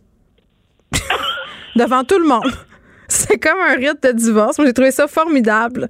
D'ailleurs, ça existe, ça existe des organisateurs de divorce hein, pour faire des petits, euh, des petits rituels. aux États-Unis. Mais oui. Mais... Question pour toi, Geneviève. Président. T'es mariée une ou deux fois? Euh, je suis mariée une fois, mais séparée deux fois. Moi, je fais que jamais 203. Je me dis. OK. Non, mais je te dis pourquoi je te pose la. Parce qu'il y a une différence entre un mariage puis une union de fait ou conjoint de fait. Est-ce que, selon toi, on remet son alliance? Est-ce que quand tu divorces, tu redonnes ton alliance au gars? Mais non, tu leur donnes pas, c'est à toi, franchement. Mais t'as, mais t'as pas le droit. Ben, c'est ça. Là, moi, je trouve qu'il y a une étiquette alentour de. Si tu as des enfants, moi, je pense. Moi, ma bague de mariage, je la garde pour mes filles. OK, mais parce que c'était. Oui, d'accord. Mais moi, moi la, ma bague de mariage, lorsque je me suis mariée avec le père de mes enfants, écoute, aussi niaiseux que ça, puis elle était magnifique. Écoute, je l'ai mis sans faire exprès. J'avais pas une nerf, puis je l'ai mis dans un sac de poubelle, puis euh, avec des vêtements. Puis au lieu, ah, t'as tout compris. Fait que la bague est partie au feu. Il y a, quelqu'un sûrement qui s'est acheté une maison avec, qui l'a trouvée dans une poubelle. La deuxième, donc c'est celle-ci. Euh, c'est ça, je sais pas trop. Mais garde là, t'as le droit, c'est une bague, là. Elle a de la signification juste si tu en donnes une. Faut se défaire de tout ça. Ah, tu vois, mon psychiatre m'a dit ça ce matin. Faut se défaire de tout ça. C'est juste du symbole. C'est dans ta tête, là. Oui, mais tu sais quoi? Moi, moi, en général, je porte pas de bijoux. Mais ce que je me disais, c'est que ça a une valeur dans le sens que c'est une valeur sentimentale. Et je me dis, est-ce qu'on peut la garder en se disant, cette personne-là, on a vécu un X nombre d'années avec elle, tu sais, pas complètement l'oublier, mais je me dis, tu sais, la vendre ou m'en débarrasser, je trouve qu'il y, a un côté traître à ça. Mais non, puis par respect pour les belles années que tu as eues, à un moment donné, on n'est pas tout le temps en train de balayer tout ça. Et tu as raison de souligner que euh, dans la je pense dans beaucoup de cas, ça peut bien se passer. Donc, garde ta bague, Varda, chérie-la, regarde-la, porte-la. Puis des fois, quand tu es fâché, euh, mets-la dans un sac, mais jette pas le sac sur le bord du chemin. C'est ça. C'est ça que je. C'est mon conseil. je me sens tellement mieux. Je peux pas croire que j'en ai parlé à la radio. Mais, je voulais pas en parler. Ben, ça, je te crois moi. Ça, je te crois moyen, je voulais pas en parler. Ben, parle-en pas. Ben non, mais je me non, mais parce que tu sais quoi, c'est parfois c'est un sujet tabou. Ah, moi, c'est un sujet tabou. Puis, puis non seulement ça, puis je pense que lorsqu'on lorsqu'on est une personnalité publique, on veut pas le dire parce que justement, tu dis, ouais, quand on s'est marié, tu as fait les fun de tous les magazines à potins, c'était cool. Là, non. Puis je me dis, par respect pour l'autre, par respect pour l'autre. Parce qu'il sait pas que vous divorcez, là? Non, il le sait. Ah, OK. Mais bien sûr qu'il le sait, mais je pense que puisque lui, c'est pas une c'est pas une personnalité publique, puis lui, c'est un, tempérament, mon ex-mari, c'est un tempérament très euh, tu sais, quand même assez discret, assez réservé, par respect pour lui, je lui je me dis bon, mais pourquoi on devrait cacher lorsqu'on lorsqu'on divorce? Ben, je sais pas. Moi, je pense que t'es comme moi, là. T'es un grand livre ouvert. Mais là, faut, faut continuer à parler de tout ça demain, Varda, parce ben, que. On va tellement continuer. Faut que je parle avec d'autres personnes après toi. Ah, c'est vrai, je suis pas toute seule. Je sais. Ben, mais moi aussi, j'ai tendance à penser que c'est ça, que je suis toute seule, mais c'est ça, non. On se reparle demain. Euh, en attendant, jette pas ta bague. Même si t'es fâché, là, je sais pas si t'es fâché, puis je voudrais que tu me reparles demain de tes salons à Saint-Zen parce que t'as posté des photos sur Instagram, puis je savais pas dans lequel des deux t'étais. Donc, il faudra éclaircir ça. Merci, Varda. On se reparle demain. On à demain. Pendant que votre attention est centrée sur cette voix qui vous parle ici, ou encore là, tout près Très loin là-bas? Ou même très, très loin? Celle de Desjardins Entreprises est centrée sur plus de 400 000 entreprises partout autour de vous. Depuis plus de 120 ans, nos équipes dédiées accompagnent les entrepreneurs d'ici à chaque étape pour qu'ils puissent rester centrés sur ce qui compte, la croissance de leur entreprise. Joignez-vous à la discussion. Appelez ou textez le 187 Cube Radio 1877 827 2346. Hello. À moins de vivre en dessous d'une roche ou dans une caverne lointaine, vous avez entendu parler du nouveau phénomène Netflix, le documentaire de Social Dilemma en français derrière nos écrans de fumée. Et notre collaboratrice Maud Goyer l'a écouté ce week-end euh, avec son garçon de 13 ans. Oui, Geneviève, j'ai écouté ça. Est-ce que tu l'as vu, le documentaire? Non, je l'ai pas vu encore euh, parce que j'ai été trop occupée. Puis pour vrai, tu sais, dans la vie, on a une petite liste. En tout cas, je sais pas pour toi, là, mais moi, euh, quand vient le temps de décider ce que je vais écouter prochainement, là, euh, je me fais une petite liste. Puis j'ai très, très hâte souvent d'en venir à bout. Et là, ça fait déjà quelques jours que j'ai très, très, très envie de l'écouter parce que c'est partout. Tout le monde en parle. Et évidemment, ça m'interpelle parce que je suis toujours sur mon écran et mes enfants aussi. Ben oui. ben c'est ça, il va falloir lâcher nos écrans pour être capable d'aller de prendre le temps d'écouter ça. Ça vaut vraiment la de l'écouter sur un écran. oui, c'est ça. C'est 1h34 euh, bien investi, je te dirais. Ça a sorti le 9 septembre sur Netflix, comme tu disais, le derrière nos écrans de fumée en français. Je l'ai écouté en anglais. Écoute, c'est fascinant et ça sauve. Et pourquoi c'est fascinant, en fait, pour les gens qui l'ont pas écouté comme toi? Là, je peux faire un petit résumé. C'est que dans le fond, on pose la question, c'est quoi le problème avec les réseaux sociaux? Tu sais, on le voit en ce moment, il y a comme une polarisation des opinions. Hein. On sent que tout le monde est un peu à cran. Bon, c'est sûr qu'il y a l'effet de la pandémie, mais on peut pas, on peut pas ne pas penser que les réseaux sociaux, puis le fait que c'est donc difficile d'aller dans la nuance ces temps-ci, je pense que, tu sais, on, est tous conscients que les réseaux sociaux ont un rôle à jouer là-dedans. Et là, tu as des, t'as des, t'as des grands, des anciens grands euh, ingénieurs, designers, concepteurs qui viennent tirer la sonnette d'alarme. C'est ça qui est particulièrement intéressant avec ce documentaire-là, c'est qu'on peut pas nier la crédibilité des gens qui nous parlent. Donc, c'est tous des anciens. Oui, c'est pas le club des mères euh, contre les médias sociaux, là? Ben, en fait, on peut le voir dans même. On peut se dire, OK, tu écoutes ça, là, puis tu te dis, ben, dans le fond, ils m'ont manipulé. ils sont là pour me dire que les réseaux sociaux nous manipulent, mais eux aussi me manipulent à travers ce documentaire-là parce qu'ils sont en train de me dire que finalement, faut que, faut, faut quoi, faut que je me déconnecte de tous mes réseaux. Mais c'est pas ça, en fait. C'est plus subtil que ça. Puis moi, en, en tant que, que maman d'une pré-ado, d'un ado, je beaucoup sur les réseaux sociaux moi-même et eux aussi. Je me suis dit, qu'est-ce qu'on peut ressortir de ça? Qu'est-ce qu'on peut retenir de les, choses importantes que ces gars-là nous racontent? Euh, parce que c'est un documentaire choc. En le fond, on se rend compte qu'on est constamment surveillé, monitoré. Tout ce que tu fais, Geneviève, quand, combien de temps, comment? Et non seulement, donc, on en est venu à prédire ton comportement, mais c'est qu'on manipule ton comportement grâce, entre autres, aux fameuses notifications qui t'obligent à regarder des affaires ou à penser à des affaires que tu n'aurais pas nécessairement eu envie de penser en te levant le matin. C'est ça là, qui, est très révélateur. Mais là, quand tu parles de notifications, euh, je veux juste être sûr que je suis bien le mode.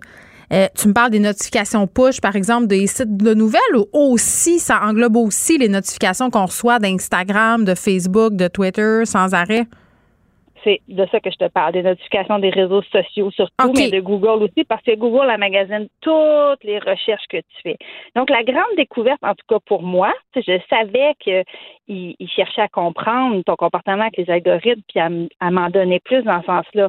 La grande révélation pour moi, bien humblement, ça a été de comprendre qu'il nous manipule intentionnellement. Mais c'est ça, donne-nous des exemples, parce que ça, ça fait peur. Ben, en nous dictant qu'est-ce qu'on veut. En fait, euh, disons, euh, tu fais une, recherche sur Google pour euh, chercher un produit. ils vont prédire que si tu as demandé ça, tu vas vouloir ça. Alors, ils vont te donner une notification pour la prochaine affaire. Tu comprends? J'ai, le documentaire est plein est plein de, d'exemples. Euh, une jeune fille, bien, évidemment, il y a tout le côté là, pour les jeunes filles, comment c'est difficile, l'estime de soi, la, l'anxiété. Donc, une jeune fille qui va regarder pour des choses, des, des certaines applications euh, pour, par exemple, modifier des photos, qui va se sentir pas capable de répondre. Mais ça a même changé. Il y avait des études euh, puis des articles qui sont sortis aux États-Unis avec des chirurgiens plasticiens qui disaient que ça avait changé la façon dont on définissait la beauté. Les demandes ont changé dans les bureaux des plasticiens. Ils veulent, ben, ils veulent ressembler au, ils veulent ressembler à leur, euh, au filtre. Ils veulent ressembler à la personne qu'elles sont avec des filtres. Ça, c'est comme c'est c'est complètement malsain. Puis c'est justement une des trois choses que j'ai retenues. Là, si moi j'avais à dire à des parents pourquoi il faut écouter ça, puis les trois choses à retenir ce documentaire, c'est un que oui, les médias sociaux peuvent affecter négativement l'estime de soi de nos enfants. on le sait, il y a comme une petite dopamine, un petit buzz un petit sentiment d'euphorie quand on a un like. C'est quand on a. C'est prouvé, on sécrète de la dopamine. Oui, c'est ça. Oui, ça c'est prouvé, c'est démontré. Puis là, le gars qui a inventé le bouton j'aime de Facebook, il est dans le documentaire. C'est ça qui est super intéressant oh parce qu'il te raconte à quel point lui il dit Moi, je pensais créer ça pour juste dire hey, j'aime la photo de la randonnée que tu as faite en montagne en fin de semaine, de ta première de film que j'ai vu. Tu sais, on pensait que ça allait être juste ça, mais on va beaucoup plus loin que ça. C'est que là, maintenant, c'est tout comptabilisé. Et dans le documentaire, il personnalise, il personnalise ça, en fait, euh, en, par une personne, comme trois designers qui sont en arrière, euh, puis qui, euh, qui prédisent qu'est-ce qui s'en vient, qu'est-ce que tu vas faire, donc qu'est-ce qu'on va t'envoyer. C'est épouvantable, mais c'est ça. Tu sais, je t'écoute parler, Maude, là, puis tu sais, ah, puis je, suis tout le temps la première à dire qu'il faut pas démoniser les médias sociaux, qu'il y a aussi des bons côtés, là, mais on dirait que là, on en apprend, et ce documentaire-là, euh, c'est assez sérieux, là. C'est des gens qui ont créé cette industrie-là qui viennent un peu faire leur meilleur oui. culpa, là, c'est ce que j'en comprends. Moi, j'y pense de plus en plus à me débarquer de tout ça. Vraiment, là, j'y pense, puis, mais je le sais pas. la question, je sais la question, c'est quoi qu'ils posent aussi. Ils se disent, si tu payes pas pour un produit, c'est que tu es le produit. C'est une ben, phrase classique, mais ben elle prend tout son sens. Alors, c'est la compétition pour avoir notre attention et c'est ça que les annonceurs achètent parce que c'est eux qui payent, c'est pas nous. Donc, c'est nous, c'est nous qui sommes achetés là-dedans. Et là, c'est en train de, comme il dit, take over the world. C'est qu'on est en train de, de, changer un peu la face du monde. Mais pas juste, oui, la, face du monde, puis même avoir un emploi, puis tout ça, c'est rendu qu'on regarde nos médias sociaux. Euh, si on travaille dans le monde des communications, si t'as pas assez de followers, si t'as pas de job, à un moment donné, on va tous se débarquer de tout ça? Moi, c'est la, seule chose qui me retient encore sur les médias sociaux, pour vrai, là, c'est ma job. C'est la seule chose, parce que j'en retire plus aucun plaisir. C'est juste, juste, juste l'obligation puis de la haine. Ah, c'est très dur. Fait que là, pense aux enfants. Je reviens à mes points que je parlais pour les enfants. Mais là, la confidentialité aussi, ça n'existe pas. sais, la génération Z, les enfants nés en, 97 et 2010, eux sont nés avec le numérique bien installé déjà dans notre société. Fait qu'ils reviennent de l'école, peuvent passer des heures sur leur tablette, téléphone, ordinateur. Mais dans la recherche qu'ils font, il n'y a rien qui est privé. Là. Quelle photo, vidéo, recherche, la localisation, tout ça, c'est déjà tout enregistré. Hey, fait qu'ils se ramassent, ils deviennent des petits contribuables tellement déjà fichés. Là. Ben, ils vont arriver dans le monde de la consommation avec un profil consommateur complet. Oui, c'est ça. Puis aucun parent, là, Geneviève, qui va dire Ah oui, moi, je veux que mes enfants grandissent en étant manipulés par des designers, des ingénieurs en technologie. Quelle bonne idée pour gagner leur attention, puis rendre les devoirs euh, et les tâches domestiques impossibles à faire parce qu'ils sont toujours pris là-dessus. Mais moi, je me bats avec mes enfants. Je me bats. Ils, font tout vite. On est tous. Ils, vont, ils font tout vite pour retourner sur leur maudite tablette. Puis il n'y a rien qui peut rivaliser avec ça. Là. On, on peut même plus acheter euh, de jouets et ça les intéresse plus.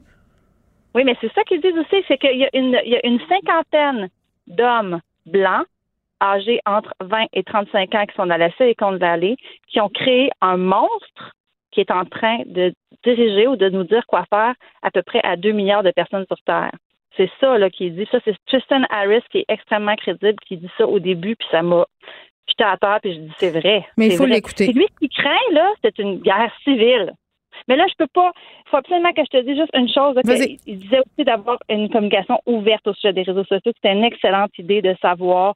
On on peut pas tout contrôler. On sait, Geneviève, on, on va pas enlever nos enfants des réseaux sociaux comme toi et moi. Probablement qu'on jettera pas notre téléphone euh, par la fenêtre ce soir. Là. Mais de garder nos appareils en dehors de la chambre à coucher pour nous, pour les enfants, d'essayer d'avoir aucun réseau social avant l'école secondaire, c'est ce que eux recommandent, que je dis pas que c'est toujours possible, et de demander à nos enfants, puis ça je trouve ça intéressant, combien de temps aimerais-tu passer sur ton téléphone ou ta tablette ou en tout cas devant tes appareils électroniques?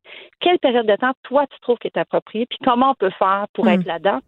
Il y a un docteur qui est là-dedans, un ingénieur qui disait souvent l'enfant va dire quelque chose de très raisonnable. Oui, puis nous on a tendance à pas à pas euh, peut-être augmenter cette durée-là sans savoir. Ça s'appelle The Social Dilemma. C'est sur Netflix. On peut l'écouter maintenant. Euh, je pense que je vais l'écouter avec ma fille de 13 ans, moi aussi. Merci. Ouais, plaisir. Pendant que votre attention est centrée sur cette voix qui vous parle ici, ou encore là, tout près ici, très loin là-bas, ou même très, très loin, Celle de Desjardins Entreprises est centrée sur plus de 400 000 entreprises partout autour de vous.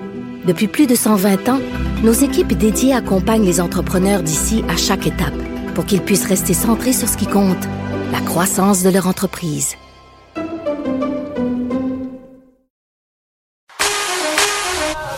Pour elle, une question sans réponse n'est pas une réponse. Geneviève Peterson. Cube Radio. Le, le commentaire de Danny Saint-Pierre, un chef pas comme les autres. Dani, incursion dans le monde interlope du poisson fumé, des inspecteurs euh, des aliments qui vraiment euh, euh, épinglent des délinquants du poisson fumé. Ah oui. Un gros crackdown. Écoute, une descente. on, une descente au, au, rayon des poissons. Imagine-toi donc que certains belligérants se sont mis à emballer des poissons crus sous vide.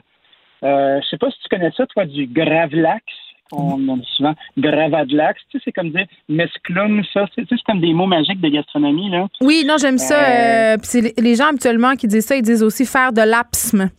Donc, euh, oui. oui, ils font de l'apsme. Euh, imagine-toi donc que ce poisson-là, quand il est sous vide, fait de l'apnée, puis pourrait risquer de développer le botulisme. Le botulisme, euh, j'ai regardé sur euh, Wikipédia, qui est une source très fiable d'informations, mais très efficace. Imagine-toi donc que c'est une neurotoxine qui peut paralyser ça. Euh, on retrouve ces maladies-là en anaérobie. ça veut dire que c'est une bactérie qui crée une toxine quand elle est à l'abri de l'oxygène. Ça que le sous-vide, un peu comme des tranches de ballonné sous vide, là, si tu veux, ça, ça marche. Du poisson sous vide, ça peut développer ces bactéries-là et c'est très mal. Là, tu es en train de me dire que la madame qui a envoyé une lettre empoisonnée à Donald Trump, elle aurait pu euh, juste sacrer un morceau de poisson fumé dans l'enveloppe, ça aurait été bien correct. Non, mais tu sais, Donald Trump mange ses steaks bien cuits, fait que je pense pas qu'il aurait lissé le poisson. Ça, c'est dit, euh, ça soulève un autre questionnement quant au fait que avec, euh, avec la montée de l'achat des produits locaux, puis d'encourager nos petites boutiques de quartier, mais il y a un paquet de gens qui se sont mis à fabriquer euh, ces produits-là, des produits de salaison, des produits qui sont fumés, surtout avec le poisson. Puis en restaurant, nous, on les fait, ces produits-là. C'est bien rare qu'on les met sous vide parce qu'on veut les passer rapidement.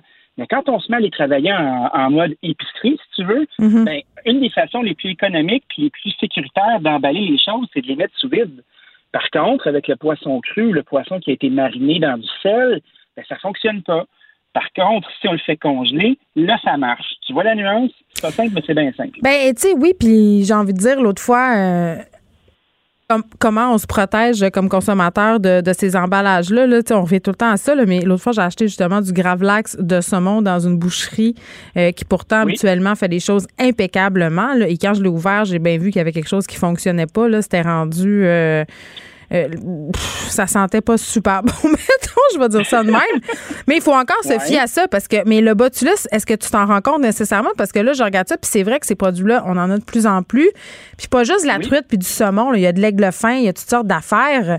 Euh, comment tu fais rendu chez vous? Puis pour savoir, tu sais, je veux pas que les gens arrêtent d'en acheter non plus, là, parce que c'est une belle industrie. Qu'est-ce qu'on, comment on ben, peut se prémunir de ça?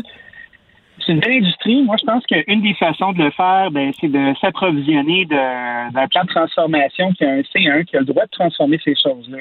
Sinon, euh, si on veut l'acheter notre poissonnerie, notre boucherie locale, ben, il faut que le produit ait été congelé. S'il est congelé et sous vide, là, ça fonctionne parce que la bactérie ne pourra pas proliférer. Hmm. Sinon, ben, c'est de l'avoir dans un comptoir en vrac. Le commis va vous le couper comme on tranche du jambon, puis l'emballer dans un papier pour être consommé rapidement. C'est pas parce que les aliments sont sous vide qu'ils vont te faire pour toujours. Tu sais, c'est pas. Euh, ça arrête pas de vivre, là, les aliments, quand ils sont sous vide. Non, mais ça, ça vit plus longtemps. Bon. Un petit peu plus longtemps, oui, quand c'est bien conservé. Là, Dani, j'ai une question des mesdames. Je vais te poser ma question des mesdames. Euh, puis là, j'ai, euh, je m'ostine avec mon chum là-dessus régulièrement, là, donc je pense que c'est d'intérêt public. quand tu veux faire un tartare de poisson, là, oui. Est-ce que c'est obligatoire, si on n'est pas dans un restaurant, si on est chez nous, que le poisson ait été congelé avant? Ben, c'est sûr que c'est une, mesure de précaution. Je te dirais que le poisson qui a été congelé, euh, s'il a été congelé sur le bateau, il est probablement plus frais que le poisson que vous allez trouver régulièrement en épicerie. Ouais. C'est pas toujours le cas, on généralise pas. Il y a des gens qui prennent bien soin de leur comptoir de poisson. Mais c'est une façon non seulement de s'assurer de sa fraîcheur, mais en plus, quand il est semi-dégelé, il se coupe encore plus facilement.